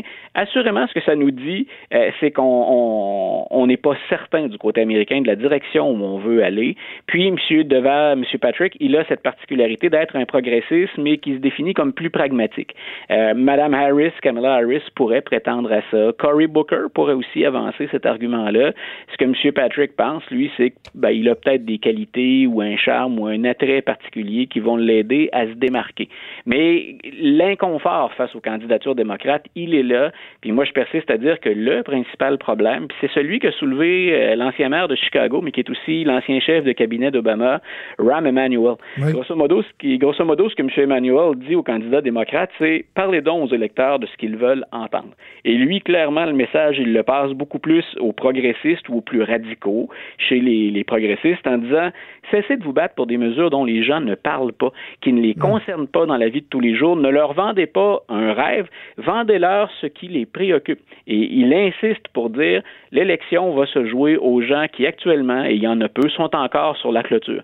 C'est-à-dire qu'on hésite à savoir de quel côté on va tomber ou de quel côté on va sauter. Et il dit parlez donc à ces gens-là et parlez de choses concrètes. Et il revient sur les résultats des élections de mi-mandat de 2018. Puis il y a des démocrates qui ont préservé leur siège en 2016 quand des républicains ont fait des gains. Et il dit vous devriez apprendre de ces gens-là. Allez voir ce que ces gens-là ont proposé et faites une campagne plus terre à terre, plus réaliste. la première, la priorité de tout le monde devrait être de battre Donald Trump. Puis ensuite, écoutez donc les électeurs. Je trouve ça particulier, Luc, de voir un, grand parti comme le Parti démocrate qui n'est pas capable de, s'ajuster, de décoder. Tu sais, nous ici, là, de, de, de, de, notre position, ça fait des mois qu'on en parle, ça, de ce risque-là d'avoir une espèce de dérapage à gauche toute qui ne servirait pas bien euh, les, euh, les, les, les, démocrates face à l'électorat américain ultimement. Malgré ça, on dirait que tous ces appels-là lancés par euh, des Ram Emmanuel, et on dirait que l'appel n'est pas entendu. Il, court un risque très grand. Il est il est entendu, Jonathan, puis les, stratèges, puis les, candidats le savent, les candidats le savent très bien aussi.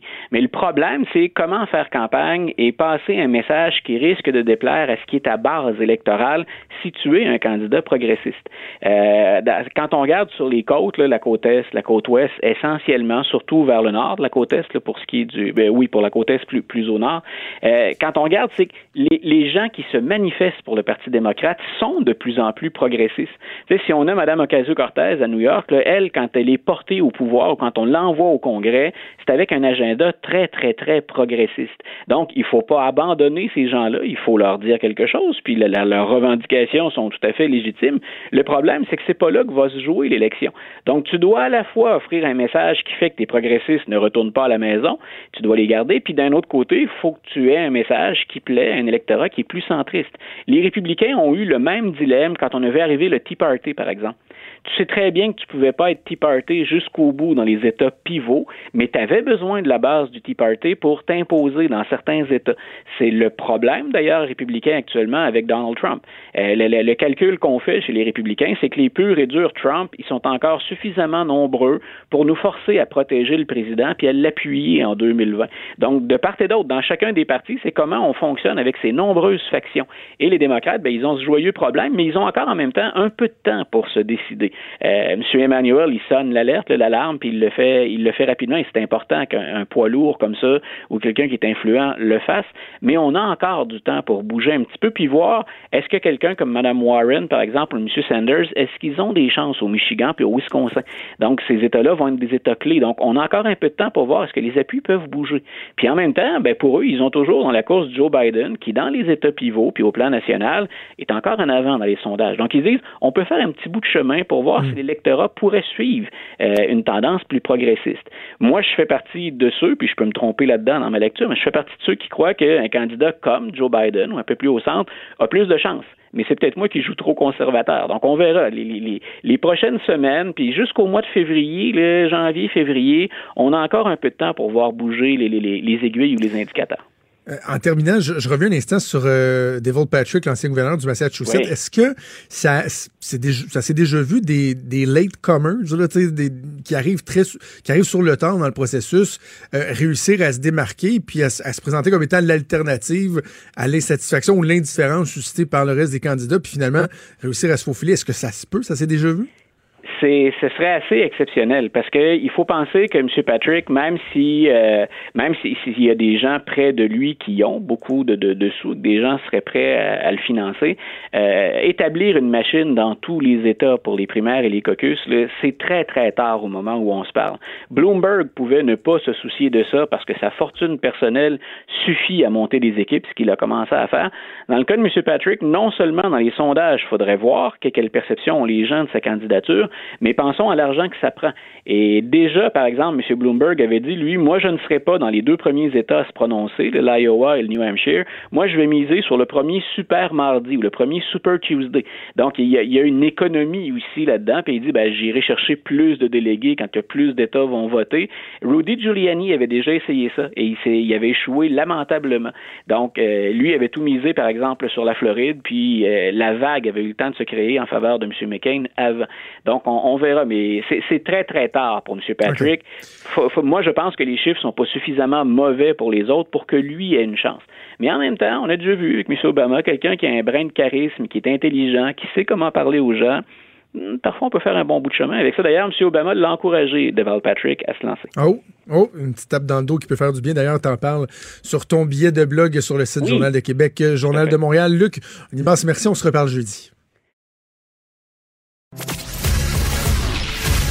Il est franc et nuancé. Jonathan Trudeau. La politique lui coule dans les veines. Vous écoutez Franchement dit. Dans quelques minutes, on va s'entretenir avec Diane Franqueur, la présidente de la Fédération des médecins spécialistes, parce qu'on a vu que le gouvernement euh, met beaucoup, beaucoup de pression pour avoir une entente avec les médecins spécialistes d'ici à vendredi. Mais en attendant, Maude, il y a une autre nouvelle qui touche les médecins spécialistes, et là, ça touche la facturation d'heures fictives. Absolument. On a près de 1000 médecins spécialistes qui vont devoir rembourser un million de dollars en primes d'assiduité qui ont été versées en trop. Donc, la RAMQ qui a décidé de sévir pour euh, la facturation dans les trois dernières années, donc du 1er avril 2016 au 27 septembre 2019, la prime d'assiduité, qu'est-ce c'est ça? Ça a été instauré en 2011. Ça permet de toucher un supplément de 22 dollars toutes les 15 minutes quand on effectue une intervention chirurgi chirurgicale l'après-midi entre 15 heures et 19 heures. Donc, avec cette prime-là, on voulait encourager les chirurgiens à poursuivre leur op leurs opérations plus tard durant la journée. Ce qu'il se passe, c'est qu'à certains moments, on a pu facturer 75 minutes de travail dans une période de 60 minutes. Donc, Ouais. cinq quarts d'heure dans une heure. C'est possible parce que, euh, écoute, si tu as une intervention qui ne dure que quelques minutes, un bloc de 15 minutes s'applique. Donc, un bloc entier. Donc, tu peux charger. Fait que si on commence une autre opération dans le même quart d'heure, on facture un autre bloc de 15 minutes, puis ça se poursuit comme ça. Donc, c'est ce qui fait qu'on peut avoir vraiment là, euh, un 75 minutes dans l'espace de 60 minutes. Euh, c'est carrément de, de l'opportunisme, c'est c'est ce qu'on dit. Euh, quand il y en a un qui découvre l'entourloupette, il y a une source qui dit ça, quand il y en a un qui découvre l'entourloupette, les autres vont suivre. OK, donc on va s'entretenir dès maintenant avec la présidente de la Fédération des médecins spécialistes du Québec, Dr Diane Franqueur. Dr Franqueur, bonjour. Bonjour. Évidemment, ce qui retient l'attention aujourd'hui, c'est vos négociations avec le gouvernement, mais peut-être un mot sur cette nouvelle-là, sur euh, les, euh, les primes euh, et des, euh, la facturation d'heures fictives. Est-ce que est-ce qu'il y a moyen de, de défendre ça, de le justifier ou on ne peut que le condamner? Ben, écoutez, M. Trudeau, moi, j'ai appris ça en même temps que vous et toute la population dans le journal ce matin.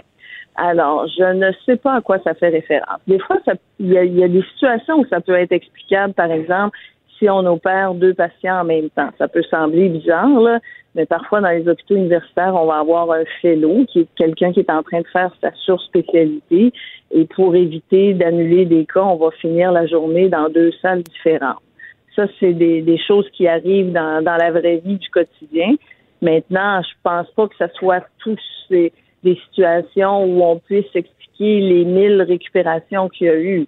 Alors, euh, je n'ai pas le détail. J'aurais souhaité que la, la RAMQ me donne toutes ces informations pour qu'on puisse arrêter ces choses-là avant que ça se ramasse dans le journal. Mais effectivement, euh, comme toutes les Québécoises et les Québécois, il y a quatre quarts d'heure dans une heure, il n'y en a pas cinq.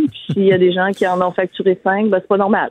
Ben, c'est quand même ça. comme vous le dites, docteur Francaire, le, le- le fait qu'on manque de détails amène les gens à présumer de la mauvaise foi des médecins, des arnaqueurs du système qui veulent abuser, alors que des fois, c'est- des ajustements à faire peut-être avec les codes de facturation, la façon de, de, de, de procéder. Et si la RAMQ est capable d'identifier les endroits où il y a eu des, des manquements, d'aller récupérer l'argent, ben tant mieux, ça, ça, ça se fera. là. Oui, mais il faut, il faut que ça, faut que ça arrive après, là. On peut pas juste dire la RAMQ récupérée, puis avec le temps, ça va arrêter. Non, non. On a identifié une anomalie. Je veux que le code soit changé demain. Alors, celle-là, elle est facile. C'est maximum quatre fréquences par heure. On a juste ajouté cette petite ligne-là. Ça va arrêter demain matin. Mais évidemment, quand on fait des modifications dans le livre de code de facturation, ça prend parfois neuf mois avant que ce soit effectif. On, a, on a cet enjeu-là aussi qui fait en sorte que euh, le, le sujet risque de revenir dans les prochains mois parce que je ne serai pas capable de l'arrêter.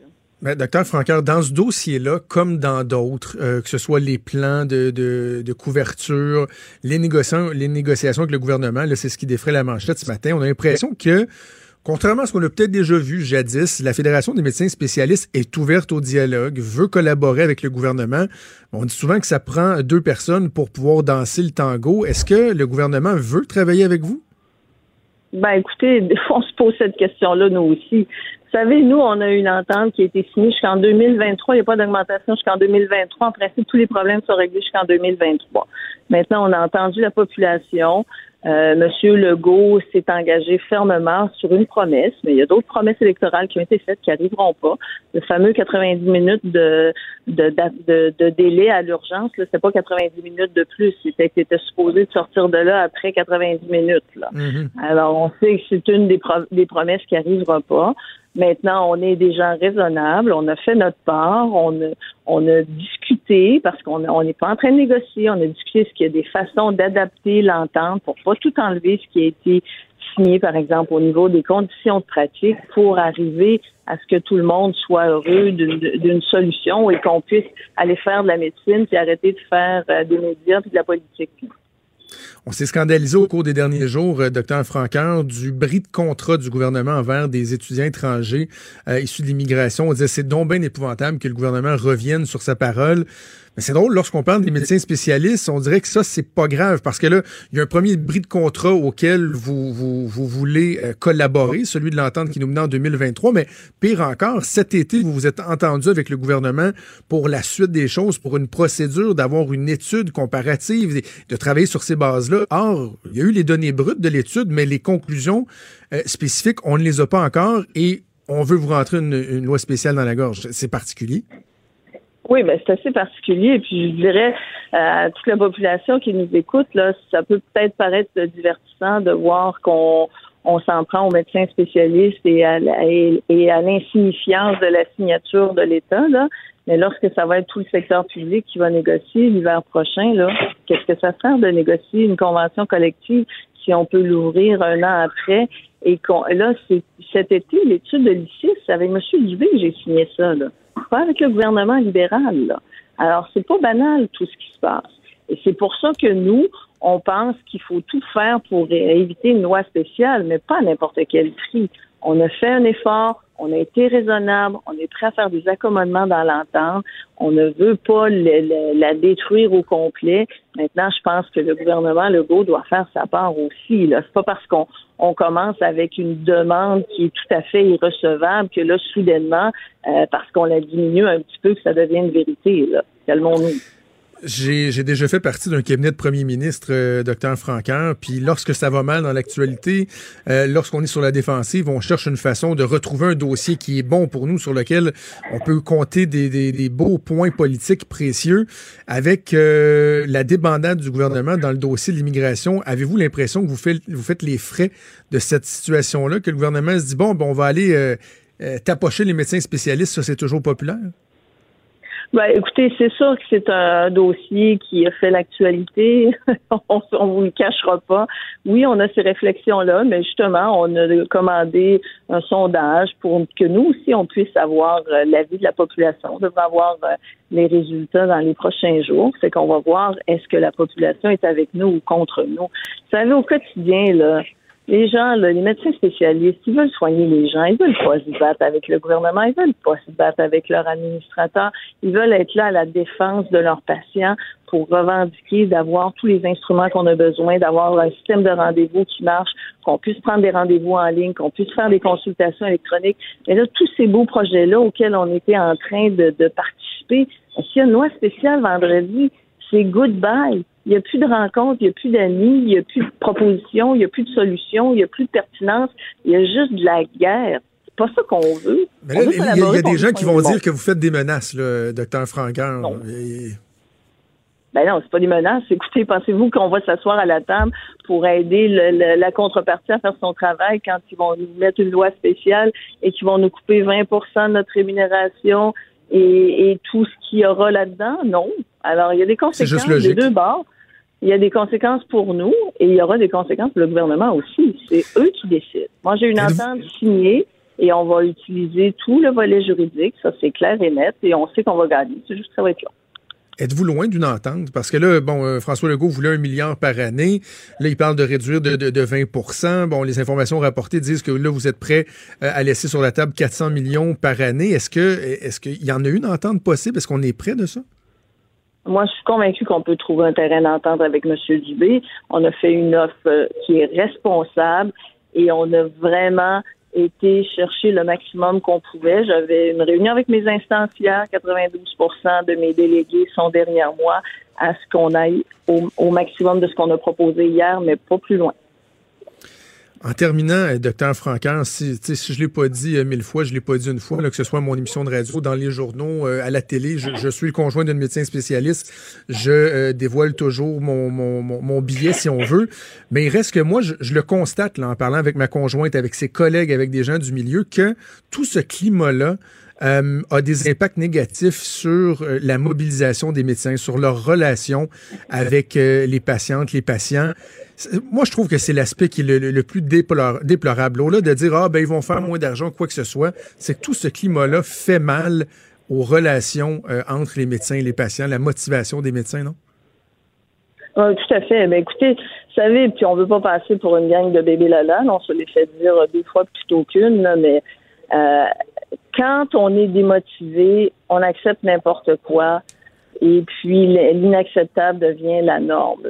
Je vais vous donner un exemple. Le jour où on a commencé à fermer les yeux aux patients dans le couloir, c'est devenu la norme. Il faut que ça arrête, ces affaires-là. Nous, on est là pour défendre l'inacceptable dans le système, les salles d'op qui sont fermées. Là, on vient de signer, là, par exemple, je vais vous donner un exemple. On vient de signer les, les, les enfants qui ont besoin des tubes dans les oreilles, puis c'est clair qu'il faut qu'ils soient opérés. Là. On n'est pas capable de les opérer à Sainte-Justine parce qu'il n'y a pas de personnel. On va aller à Rockland dans le privé.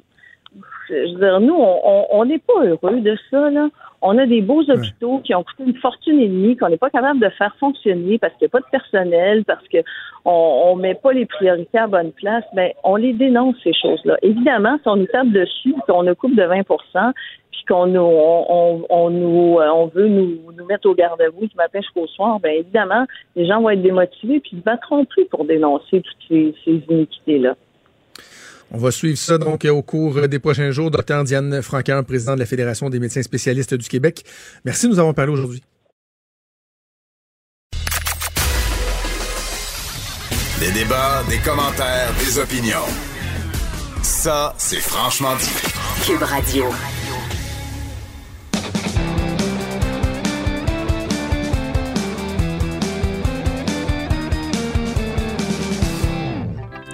Chronique disque dur avec Stéphane Plante. Salut Stéphane. Salut Jonathan. Euh, parlons de Neil Young qui souhaite avoir sa citoyenneté américaine. Oui, on est étonné. Il, habite la Californie depuis 50 ans. Il l'avait jamais eu. Mais là, il pense qu'il y a une urgence à aller voter. Donc, pour 2020, euh, il aimerait savoir sa citoyenneté pour pouvoir euh, justement participer au processus démocratique parce qu'on est déjà c'est dans un an, mais on en parle beaucoup aux États-Unis. Euh, puis il a fait ses démarches et tout ça, mais ce qui pourrait lui nuire, c'est sa consommation de marijuana. C'était en, avril dernier, il y a eu un entretien avec le ministère de l'Immigration, ben avec les, fonctionnaires euh, américains pour savoir s'il était, euh, s'il pouvait voter, tout ça. Puis il a passé un bon formulaire, une bonne question. mais sa consommation de marijuana, même si on est originaire d'un pays où c'est légal, comme c'est le cas maintenant au Canada, ouais ou même si on habite dans un État où c'est toléré, légal, pour toutes sortes de raisons. Euh, non, pour. Euh, ça peut jouer contre lui. Mais là, il y, a un, avocat en immigration qui s'occupe de son cas. Donc, le plus, le plus triste, peut-être, il aurait aimé avoir sa citoyenneté au moins pour sa fête. Et sa fête, c'est aujourd'hui. Il a 74 ans aujourd'hui. Et c'est pas encore fait. Euh, il a dit qu'il voulait sa citoyenneté pour pouvoir voter pour Donald Trump ou un autre candidat. Donc, c'est un peu une boutade. C'est un peu une boutade parce que euh, il n'a jamais été un gros fan de, Donald Trump. En 2015, quand Donald Trump avait annoncé son, investiture, il avait interdit, Neil Young a interdit à, Donald Trump d'utiliser Rockin' in the Free World pour ses rassemblements. Mais ça, ça pourrait faire l'objet d'une chronique complète. Tous les artistes qui ont refusé que Donald ben Trump ont utilisé, euh, leur musique. Mais Neil Young est un de ceux-là. Il faut dire que son rapport avec les États-Unis, ben surtout, peut-être le sud des États-Unis, a toujours été un petit peu, je dirais pas trouble, mais dans la pièce, la Sweet Home Alabama de Leonard Skinner, il y a un passage où on vise Neil Young directement. En gros, ça dit J'espère que Neil Young va s'en souvenir. Un homme du Sud n'a pas besoin de lui de toute façon. Parce que il avait déjà écrit Neil une chanson qui s'appelait Southern Man et une autre qui s'appelait carrément Alabama, dans laquelle il disait que c'était un État qui était ennuyeux et qu'il critiquait un peu aussi la vision politique, le côté euh, plus ben, les, sudistes. En fait, il critiquait que cette mentalité-là avait toujours euh, était toujours en cours en certains États américains. Donc, son rapport avec les États-Unis, mais surtout une partie des États-Unis, a toujours été un petit peu euh, amour-haine. Mais il aime les États-Unis quand même. Son dernier album s'appelle d'ailleurs Colorado. Et il a précisé que c'est justement l'urgence climatique pour lui et ses enfants, que c'est important de participer au, vote. Il trouve que les, gouvernements ne font rien. Et il a spécifié que ses trois enfants, euh, ses enfants étaient aux États-Unis, mais les trois femmes qu'il a mariées sont aux États-Unis. Mais quand j'ai il n'est pas avec les trois femmes, là. il n'est pas dans, dans c'est pas un mormon gluton non plus là. Je penserais pas. Mais ces trois femmes sont, sont aux États-Unis. Un polygame. Euh, ouais, c'est ça. Euh, mais là, il, sent une urgence, puis il a même fait référence à, son âge. Lui, il a 74 ans. Il a dit ben, faut que j'en profite pendant que, ça, que j'ai le temps encore. Il va même ressortir sur le plan plus euh, carrière personnelle euh, des albums, des enregistrements qui, qui, jamais, qui ont jamais vu le jour, des albums studio. On parle quand même de cinq albums qui n'avaient jamais sorti. Euh, il veut sortir des lives aussi. C'est un peu l'urgence. Il veut que les gens découvrent qu'est-ce qui n'avait pas sorti encore. Et d'ailleurs, il y a un site des archives de Neil Young, qui est un site comme un site de streaming, une plateforme euh, musicale. C'est euh, 1,99 par mois, 19,99 par année. Donc, on a accès à tout ce que Neil Young a pu faire et il va continuer d'alimenter le site. Euh, je lisais dans, dans Rolling Stone, il disait Neil Young a pris très tôt l'habitude d'enregistrer toutes ses performances. Et là, on parle même de chaque concert, mais il, en- il enregistre les pratiques de son groupe en studio, les répétitions. Et même les tests de son, c'est un maniaque de son. Il Ah, enregistre vache. tout le temps. Pourtant, quand on, on entend certaines chansons, on n'est pas sûr. On n'est pas sûr, mais je pense qu'il y a non, ça. ils ont-tu oublié le test de son? Ils ont peut-être oublié ça, mais euh, lui, ils enregistrent quand même. Il aime ça. Donc, c'est c'est comme une double urgence pour lui, soit les enjeux climatiques et sa, sa vie personnelle. Mais pourtant, il a l'air de bien aller. Euh, un autre, vraiment un autre. Il n'est pas le seul qui est intéressé à la politique Oh, américaine. que non, Kanye Ah. West. hein? Que, que serait l'actualité musicale? C'est une déclaration de Kanye West. Faut-tu l'appeler Kanye West ou faut l'appeler Ah oui, c'est vrai, son autre son nom? nom. Ah, je suis rendu mêlée. Ça a-tu C'est- été accepté, ça, ou c'est quelque chose qu'il veut faire? Parce qu'il faut savoir, Kanye West veut changer de nom. Oui, Ah oui? mais je me- Ouais. me, demande s'il va reconnaître une autre autorité que la sienne pour dire que son nom soit. Ouais. Mais ben, toujours est-il justement dans. Il veut, il a réitéré son désir d'être euh, président des États-Unis en 2024. Il veut pas jouer dans les plates-bandes de son ami Donald Trump pour la prochaine élection. Euh, moi, je, trouve ses déclarations plus divertissantes que sa musique en général. Euh, mais comme, ben, c'est un peu normal qu'il qu'il veuille être président des États-Unis parce qu'il veut, il veut devenir Dieu. Je pense que c'est une étape naturelle pour Kanye West. Et il s'est prononcé, il, il a annoncé ça, c'était au festival Fast Company Innovation. Et quand il a dit ça à la foule, les gens ont ri parce qu'ils ont cru que c'était peut-être une blague, c'est du Kanye West. Et là, il il les a rappelés à l'ordre. Il a dit Mais non, non, pourquoi vous riez? Je fais pas une blague. Je veux vraiment me présenter pour 2024. Je suis un homme d'affaires, je sais comment gérer les choses et tout ça. Et la première fois, c'était en 2016. On se rappellera à MTV. Ben oui. Il avait surpris beaucoup de gens. Il avait dit ça. C'était sorti un peu de nulle part. Il avait dit ben, pour 2020. Mais là, finalement, ça va être 2024. Alors, euh, on- Finalement, ça va être un quatre ans weirdo. plus tard. Ouais. J'ai retrouvé le, le nom Oui, qu'il oui. voulait. Christian, Christian Genius Billionaire. Wow, on dirait une, une entreprise ou une infopub ou je sais pas. Et, et je regarde sur Wikipédia juste le nom de ses enfants. C'est Ah, Saint. ben, Saint donc West. Saint, Psalm. Ah, Comment? Un Psaume. psaume, psaume, un psaume Non, dans, la, non, dans non. la Bible. Ben non, il n'y a pas d'enfant qui s'appelle Psaume. et Chicago. Fait que Saint, Saint-Ouest, Psalm-Ouest, North-West, North-West. Northwest, J'en comme on dit. mais j'en ai manqué une dans la, dans la famille. Là. Je savais même pas qu'il y en avait une, un, une qui s'appelle Psaume. Chicago-West. Chicago West. Elle sort d'où, En ça, cas, Psaume? Un quartier, Ben là, un c'est ça enfant. que ça me Ah, c'est c'est le plus récent bébé. OK. Hey, à quel point je suis ça, hein? Ben, il est dur à suivre. Kanye West, c'est pas. On n'est pas obligé de le suivre non plus. là. Oh, voilà. Non, non, non. C'est Euh, ben, il y a, terminant, il y a un homme de Floride un peu choqué contre Madonna parce qu'elle a prédit que son spectacle qui devait avoir lieu le 17 décembre à Miami, au lieu d'être annoncé, ben, il est annoncé pour 8h30, mais là, Live Nation et Madonna, pour- c'est pour la tournée Madame X, son dernier album paru en juin. Là, ils ont annoncé que le spectacle finalement était à 22h30, ce qui n'a pas plu à Monsieur Nate Hollander, qui lui avait acheté ses billets. Il avait acheté trois billets, ça avait coûté en tout 1025 dollars.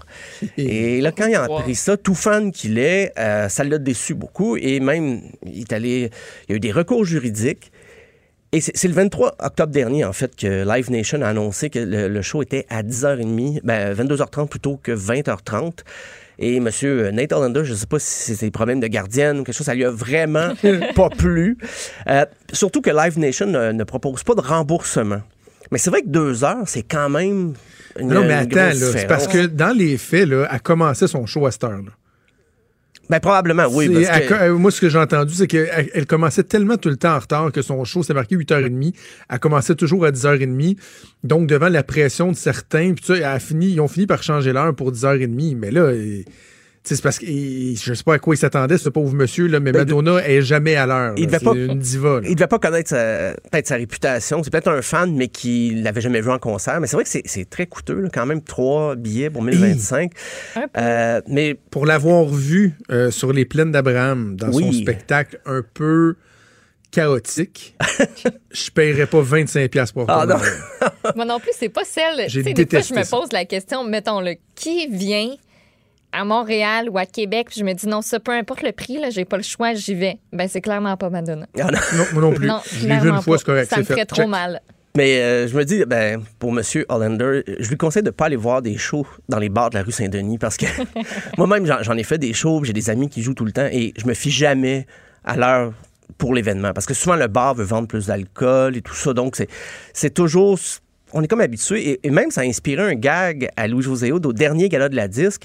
Parce qu'il y a beaucoup de musiciens qui se plaignent que les humoristes vendent plus de billets, tout ça. Alors, Louis-José Hood a rappelé, il a dit, ben, c'est parce que nos spectacles, nous, ils commencent à l'heure. Ah, c'était très drôle. C'était très drôle, parce que c'est vrai, avec les musiciens, souvent, ça prend du temps. Puis même les artistes établis, on parle de Madonna, mais il y a plein d'artistes comme ça. Neil Young, justement, n'est pas réputé pour commencer ses, euh, ses concerts à l'heure. Fait que des fois, si la première partie décale, tout le monde décale, tu vois, oui, on sort très tard des, des, euh, des salles de spectacle. Donc, euh, je sais pas, peut-être ça va être une première. euh, si le, le Monsieur Hollander a un gain de cause contre Madonna et Live Nation, peut-être ça va créer un précédent et on va vouloir le C'est- une, euh, c'est une question de respect élémentaire. Quelqu'un comme moi qui est à la... Je suis borderline agoraphobe. là. Tu sais, fait quand je vais aller voir un spectacle d'un artiste que je veux vraiment voir, un coup que le spectacle commence, je suis content d'être là. Ça, je sais que quand ça va être le temps de sortir la cohue, ça, j'aimerais pas ça, mais c'est pas grave, je suis là pour aller vivre ce moment-là. Quand je suis pogné pendant une heure et demie de temps dans un estrade à attendre qu'un show commence, qui fait chaud, que ça c'est long. Qu'il y a du monde partout, là, Ah je veux m'arracher à la face. J'ai pas de oh, fun. Il y a une file pour aller euh, acheter de la bière, une file pour aller aux toilettes. Donc, Personne ne sait quoi faire. Personne, voilà, personne ne sait quoi faire. Donc, euh, on, on va suivre ça. On va voir si Madonna regagne cause ou c'est son, son ex-fan ou futur ex-fan, M. Hollander, qui va gagner. C'est à suivre. Oui, on va suivre ça et l'évolution de la carrière politique de Kanye West. Oh non, c'est ça, on le suivra pas nécessairement. Peut-être pas. Merci peut-être pas. Stéphane, on se reparle demain. À Salut. demain. Ciao.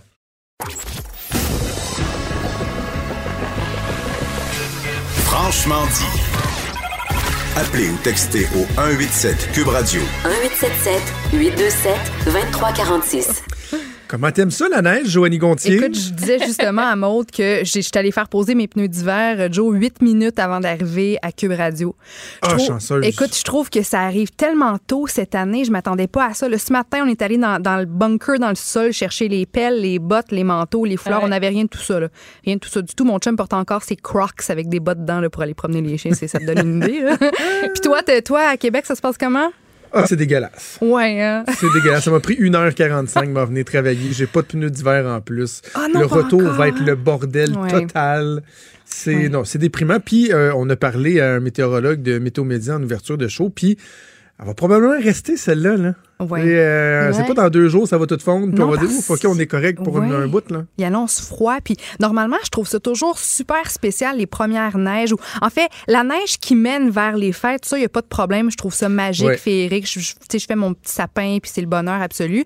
Puis après Noël, je commence à me décourager, puis j'ai hâte, hâte que ça fonde. Mais là, j'ai tellement été prise par surprise que je trouve que c'est un petit peu trop tôt, là, début, euh, ben, début Oui. mi-novembre, pour, euh, pour une première bonne bordée. Là. Mais bon, courage, on en a pour euh, quelques mois encore. On va se changer les idées Oui. au moment où euh, il y a une discussion qui fait rage dans l'espace public sur euh, les différents standards hommes-femmes pour l'habillement à l'Assemblée nationale.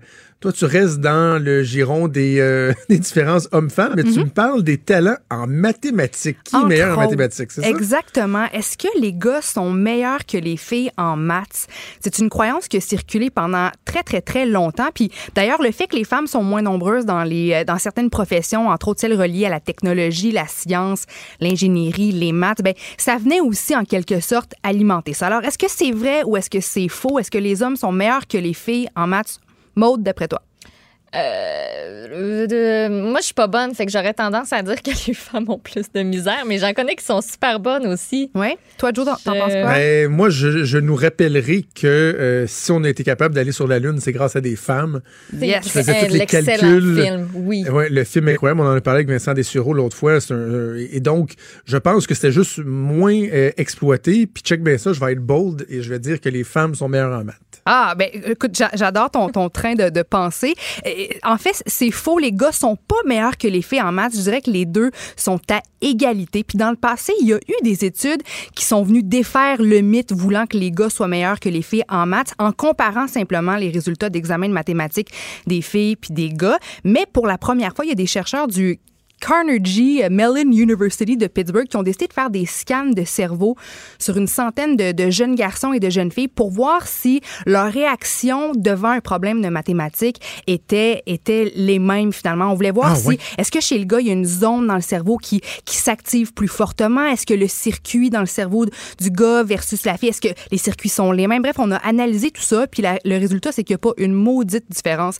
Les cerveaux des gars et des filles, quand vient le temps de faire face à un problème de mathématiques, fonctionnent de la même façon. C'est la même zone qui est activée, le, le temps de réaction, tout est identique. Alors ça, c'est une bonne chose de régler, mais ça m'a quand même inspiré mon, mon sujet pour ma chronique d'aujourd'hui parce que je me suis vraiment posé la question, est-ce que sur le plan cérébral, il y a quelques tendances observées par la science qui sont capables d'expliquer pourquoi on est quand même tellement, tellement différents, les gars et les filles, euh, dans notre façon de, de faire face aux situations, dans notre comportement aussi? Alors, je me suis posé la question, je suis allée faire mes recherches.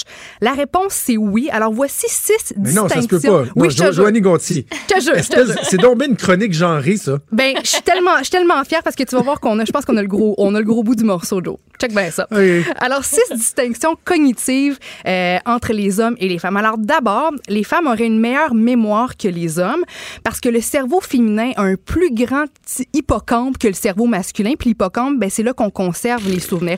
C'est pour ça, Joe, là, que, tu sais, après une dispute, les femmes sont capables de, de, de se rappeler mot pour mot Oh de oui. tout ce qui a été dit pendant Oh oui. la chicane. Comprends-tu? C'est donc bien vrai, ça. Ou de Ah oui, c'est comme ça qu'on peut expliquer pour- ça. Ouais, souviens-tu, il y a cinq ans, qu'on s'était chicané, t'avais dit que... Quoi? Plutôt que de régler le problème, là, on ressasse tout le passé avec exactitude. Moi, c'est mon genre de, de, de faire ça. Eh, j'étais sûr que ma blonde, elle se prenait des notes, moi. Mais Ah, non, c'est juste son hippocampe. C'est tout dans le cerveau Tout que ça se passe, mon gars. C'est son gros hippocampe?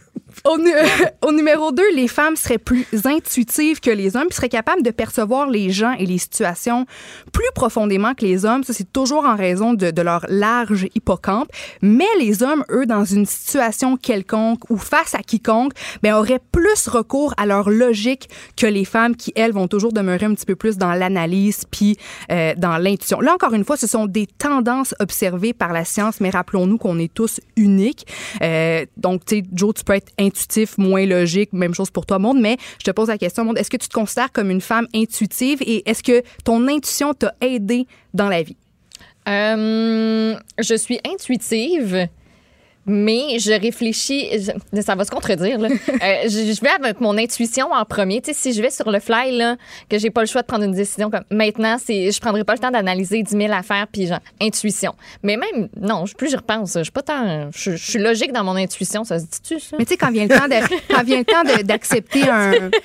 Quand vient le temps d'accepter un, un travail Je ou de faire un choix important, t'as Ah, t'as ça, pas je suis mon ton feeling. gut feeling. OK. Ouais. OK. Vraiment. Puis toi, Jonathan? Question de feeling. Question de feeling. Euh, moi, c'est assurément intuition. Puis Ah j'ai oui, envie de dire instinct, peut-être. là. Euh, Parce que, je- tu vois, ce qui a fait, moi, que, par exemple, en politique, puis en communication, tu sais, gestion de crise et tout ça, quand j'étais dans le privé, ce que la force que j'avais, parce que je- tu sais, j'ai pas... euh, j'ai pas des connaissances euh, infinies, je sais pas, mais c'est l'instinct. Puis, entre autres, en politique, je trouve que c'est la plus grande qualité que quelqu'un Hmm. qui fait de la politique doit avoir, c'est d'avoir un instinct de, tu sais, de sentir les choses. Puis c'est rien de, c'est pas euh, euh, surnaturel. C'est, juste, je sais pas, il y, a- il y a quelque chose là, instinct, c'est qui ça. te déclenche de quoi. Puis, puis tu vois, tu, tu posais la question sur les choix professionnels. Moi, tous mes choix ont vraiment été faits par instinct, Hmm. l'intuition, le feeling, dire je suis pas sûr, là, mais je pense que c'est là qu'il faut que j'aille. Puis, pour de vrai, j'ai une Christie de bonne moyenne au bâton. Oui. Les choix ont été les bons, là. Ouais, ouais. Good, Toi? good. Moi, euh, moi, je suis je suis très intuitive, très, très, très. Tu sais, je suis toujours mon cœur. Euh, non, en fait, j'ai zéro logique. Je suis la fille la moins logique au monde. Puis souvent, en fait, ça peut m'arriver des fois de, de, de parler avant de penser ou de réagir avant de vraiment prendre le temps d'analyser avec ma, toute ma logique. Puis des fois, ça peut me mettre dans l'eau chaude parce que là, j'ai l'air d'une vraie fofolle, tu sais, qui pense pas. Tu sais, fait que je suis très intuitive puis je suis, je suis pas assez logique à mon goût. Fait que j'essaie de trouver un, un- un juste équilibre parce que c'est ça. Faut que je, je me calme, que j'utilise mon cerveau puis que je vois les faits puis qu'après ça, je- que je prenne une décision parce que moi, je suis jamais dans les faits. Là. Je suis ésotérique, euh, émotive, intuitive. Donc, euh, je vais essayer de, de travailler un petit peu sur, sur, ma, sur ma logique.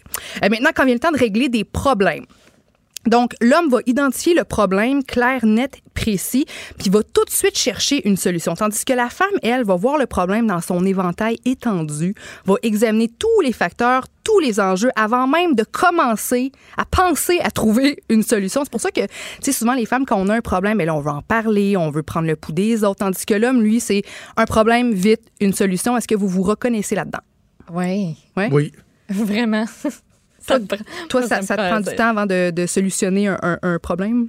Absolument. Ben, je vais penser à la solution, mais après ça, je vais me dire, est-ce que c'est la bonne solution? Parce que là, il y a telle affaire, puis là, il y a telle affaire, mais là, si je fais pas... te- C'est si je ça, fais on analyse trop. Mhm. Mhm. Toi, Jonathan? Moi, je, je vais être très, très, très en mode solution. OK. Tu sais, C'est c'est comme si. euh, quand il y a un problème, là, j'imagine, tu sais, un, un Rolodex, là. Ça, c'est Oui. quoi, là? Tu sais, ce que les gens avaient classé leur, leur- leur carte d'affaires dans Oui, le oui, temps? Maud, t'es trop jeune. Pas c'est trop quoi un Rolodex? C'est quoi? Je vais aller euh, Google C'est avec un mon meilleur gros ami. bloc, un gros bloc, Ouais. puis là, en lettres alphabétiques, en ordre alphabétique, t'as les, t'as les lettres, puis là, tu mettais les, mettons, les cartes ou les numéros de téléphone des gens, là. Ouais. Fait que moi, un, un problème, là, c'est comme un gros Rolodex, là. Ouais. C'est que là, je vais me mettre à, à- à passer toutes les solutions possibles, une après l'autre, jusqu'à temps que j'en trouve une. Mm. Puis là, je suis comme, OK, ah, parfait, c'est beau, j'ai trouvé une solution. OK. OK. C'est très, très, très, très axé sur la résolution du problème. Bon, parfait. Good. Ça va pas, probablement plus vite que, que, chez nous, les filles, là, qui essayons de, de, de- d'étendre ça puis de trouver trop de, de suranalyser tout finalement. Euh, pour se relaxer après une grosse journée de travail ou après un gros meeting stressant, ben les femmes, elles, veulent interagir avec leurs collègues, avec les amis, avec la famille, leur, leur partenaire amoureux. Elles veulent en jaser parce que ça, ça va permettre, ça va lui permettre de produire de l'oxytocine, qui est une hormone qui va l'aider à se détendre puis à libérer le stress. Tandis que l'homme, lui, après un gros meeting, il veut juste la paix.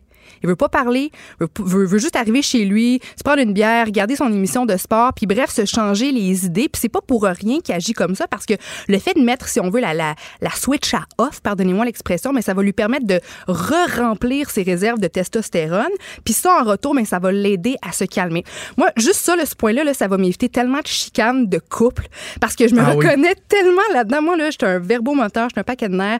Quand j'ai une grosse journée ou une grosse nouvelle ou une journée stressante au travail, j'arrive chez nous, là, puis je respire pas entre mes mots, entre mes phrases, chaude, du coq à l'âne. Puis, puis tu sais, je veux, je veux tout dire à mon chum, puis c'est pas clair. Puis, tu sais, à, à la limite, je sens vraiment que je l'épuise, que je l'étourdis.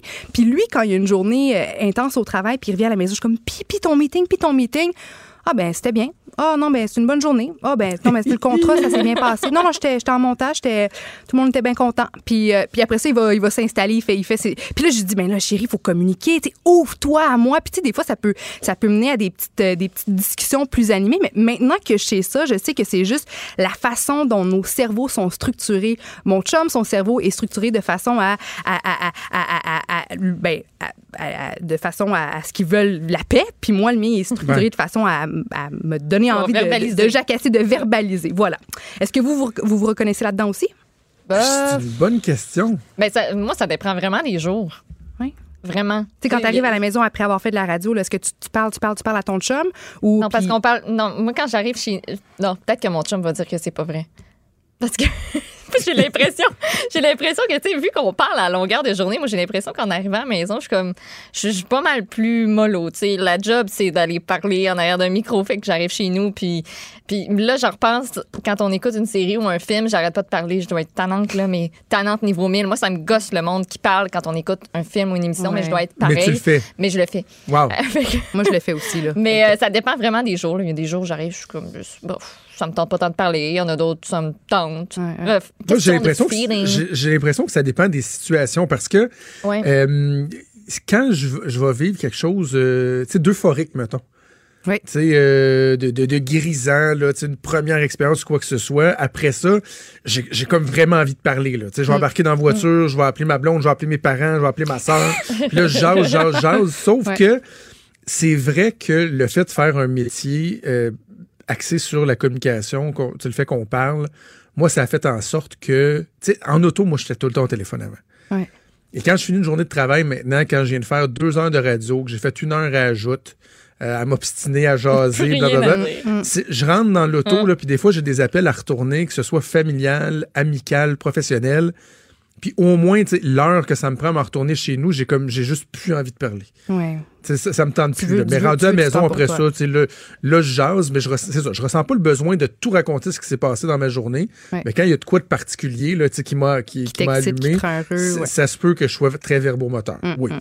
Bon, numéro 5, les femmes ont un cortex préfrontal plus grand que les hommes. Ça, ça explique pourquoi, dans le fond, on est, on est meilleur que les hommes avec les détails. Mais les hommes, eux, ont un plus gros amygdale que les femmes, euh, ce qui leur permettrait de, de mieux faire face à, à une menace quelconque. Je sais pas trop quelle menace on a aujourd'hui. là. Ça- C'est peut-être euh, une caractéristique reliée à, nos, à nos ancêtres quand on devait se survivre euh, à l'extérieur en nature.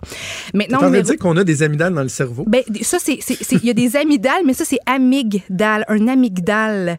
Donc, c'est pas la même affaire. Tu as les amygdales, puis amygdale. En tout cas, je, je, c'est, moi, je m'en souviens, j'avais appris ça en cours de. Complet, un noyau pair situé dans la région antéro-interne du lobe temporal, C'est au ça. sein de l'uncus en avant de l'hippocampe. On Eh ben, comprend tout ça, hein? C'est, c'est, c'est si clair pour Ah, nous. c'est à côté de l'hippocampe, OK. Et, et c'est ça, C'est cool. parce que les femmes ont tellement un gros hippocampe que ça étouffe l'amygdale. Probablement. Probablement ça. Probablement. Ouais, ça. Euh, maintenant, dernier point, dernière distinction. Est-ce que les femmes s'inquiètent plus que les hommes, à votre avis? Oui.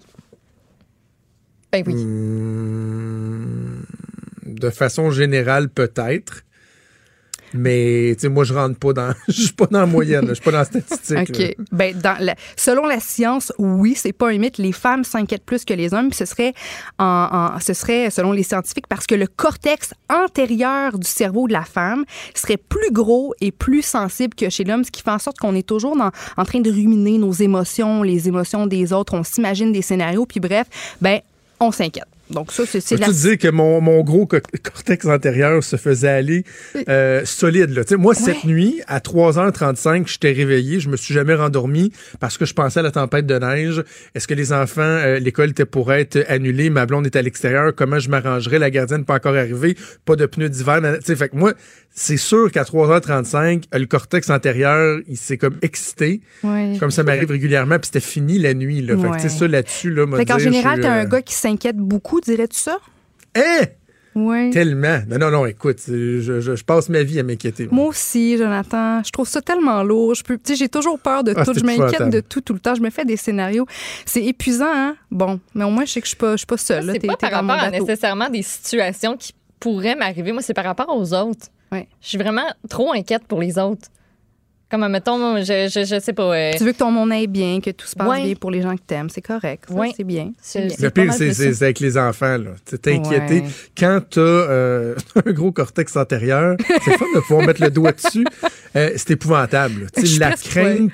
Tu sais, moi, je, je- écoute, je suis dans la crainte d'avoir une crainte. là. Tu sais, Ouais, je, ça. je suis là, là. Tu sais, l'intimidation, euh, euh, les accidents, quoi que ce soit, c'est c'est fou, là. Tu sais, C'est parce qu'à un moment donné, si tu fais pas attention, c'est que ça vient quasiment de gruger l'existence. Ex- exactement, ça puise ton énergie. Mais là, euh, Jonathan, puisque j'arrête pas de dire que bon, les femmes ont un plus gros hippocampe, un plus gros euh, le cortex préfrontal, puis un plus gros cortex antérieur, je veux pas que les hommes se sentent complexés, tu sais, par euh, par leur structure cérébrale. Fait que je te partage en terminant deux aspects où vraiment les hommes triomphent plus que les femmes. Merci, merci.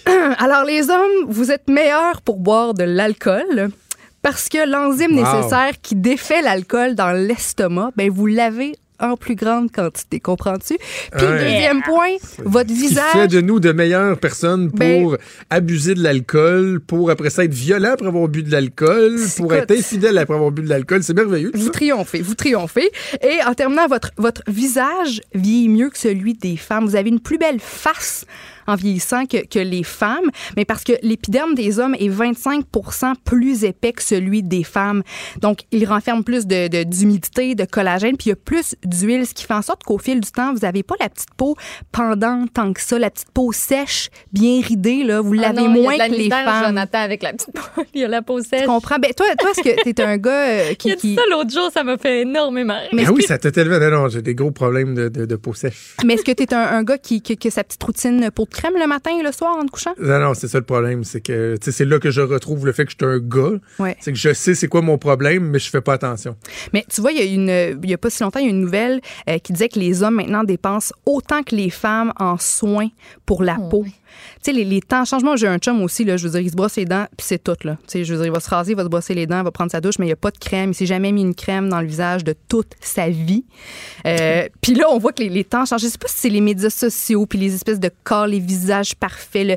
Je sais pas si ça a un, un lien, là, mais là, de plus en plus d'hommes commencent à, à prendre soin de leur visage, à appliquer de la crème le matin et le soir. Mais bref, sachez que vous êtes, euh, disons, euh, mieux partis que les femmes quand, quand va venir le temps de vieillir parce que votre peau, justement, est plus, est plus, plus épaisse et plus huileuse, plus de Mais, mais c'est collagène vrai aussi. que, euh, en plus, on dirait que les, les hommes, en vieillissant, là, souvent, il y a des silver fox qui vont se, oui. se découvrir. là. Tu sais, je pense à Richard Martineau. là.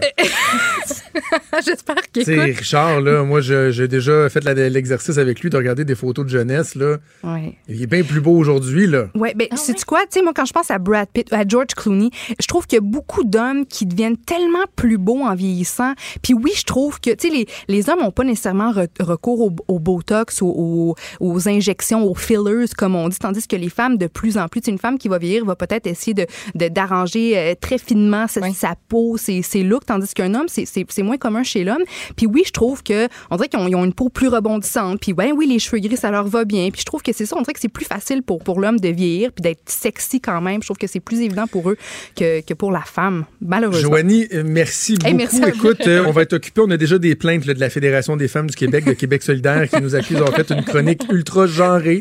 Il n'y en a pas de différence entre les hommes et les femmes. C'est ça la conclusion qu'on devrait Voilà. apporter. C'était le fun, comme toujours. On se reparle la semaine prochaine. Yes, merci. Salut. Vous écoutez Franchement dit. Euh, Maud, je veux revenir un instant sur euh, un truc qu'on a abordé euh, lors de l'entrevue avec euh, Daniel Boyer, le président de la FTQ, sur euh, l'article qui concerne euh, la fréquentation des banques alimentaires. Bon, tu l'as mentionné, M. Boyer l'a mentionné, beaucoup de gens qui ont des statuts de travailleurs qui euh, vont fréquenter les banques alimentaires, mais il y a aussi une donnée qui est sortie au travers euh, cet article-là qui est qui est triste, c'est qu'il y a beaucoup de personnes seules qui fréquentent les banques alimentaires. Oui, elle représente 33 des ménages québécois. Il y en a 49 qui ont recours au panier euh, de provisions. C'est énorme. On, a- on dit qu'on a moins de soutien que les familles de ce côté-là. Pas beaucoup de politiques publiques qui existent pour les personnes seules et célibataires. Puis de ce nombre-là, ben, il y a beaucoup de, personnes âgées, entre autres. Il faut savoir que la demande auprès des banques alimentaires, elle est, euh, elle est toujours soutenue. Par contre, ça a légèrement diminué ou c'est resté stable dans certaines catégories. Euh, donc, quand même une, une bonne nouvelle de ce côté-là. Puis, il y a quelque chose aussi que je trouvais euh, super intéressant dans ce bilan-là, c'est que grâce au programme de récupération en supermarché, tu sais, ça a été conclu avec euh, des partenaires d'alimentation. On a pu récupérer Ouais. 6,5 millions de kilos de denrées de toutes sortes qui sont saines, propres à la consommation. Ça représente 43 millions de dollars. Fait que c'est 43 millions de dollars qu'on n'a pas eu à débourser. On est juste allé chercher ce que les supermarchés nous proposaient, puis euh, on, a pu, euh, on a pu redistribuer ça correctement. Bravo, bravo. Puis tu sais, euh, il y a de plus en plus de gens qui sont seuls. Bon, l'avènement des médias sociaux, des gens qui sont davantage isolés. Il y a plein de, statistiques qui démontrent ça. Des, gens seuls, il y en a de plus en plus. C'est des, clientèles donc qui sont susceptibles d'avoir recours à des banques alimentaires comme celle dont, dont on parle. Ça, je trouve ça. euh, c'est une, tu sais, c'est une réalité, là, mais c'est- Ouais. difficile. là. Tu sais, moi, j'ai connu une personne, une fois, à un moment donné, qui, euh, bon, euh, séparation, tout ça, de- devait avoir recours à une banque alimentaire. Euh, elle avait fait un statut Facebook pour le dire. C'était très empreint d'hu- d'humilité. C'est pas évident. là. Il y a un Québécois sur- aller des- aider- Ouais. chercher de l'aide pour te nourrir. Là. Un Québécois sur 17 qui fait appel aux banques alimentaires à un moment ou à un autre durant l'année, environ. Ouf, OK. Puis une période de l'année, bon, l'hiver qui s'en vient, temps des fêtes et tout ça, c'est des, des, euh, des, des, des, des, euh, des périodes facile. de l'année où ces gens-là euh, l'ont vraiment pas facile. Mm. Raison de plus pour être sensibilisés, puis euh, peut-être de, de poser des gestes, euh, que ce soit de- d'aider des banques alimentaires. Il y, a- y a plein. de- Tu sais, nous, il y a des trucs là, de cadeaux de Noël pour des, des enfants défavorisés dans lesquels on, participe, on participe. Bref, choisissez votre cause, mais c'est important quand on est chanceux de, de tenir compte du fait que c'est pas tous qui euh, partageons la même chance. Maude, bon retour à la maison. Merci, J'ai hâte toi de aussi. voir comment ça va se À passer, moi, après la joute cet après-midi. Merci à Joanne Nuit à la mise en onde, à Mathieu Boulay à la recherche. Bonne chance avec euh, vos pelles de neige, vos tires d'été. Pour ceux qui euh, les ont encore comme moi, soyez prudents. Soyez surtout prudents. On veut vous retrouver demain sans faute à 10h. Salut. Cube Radio.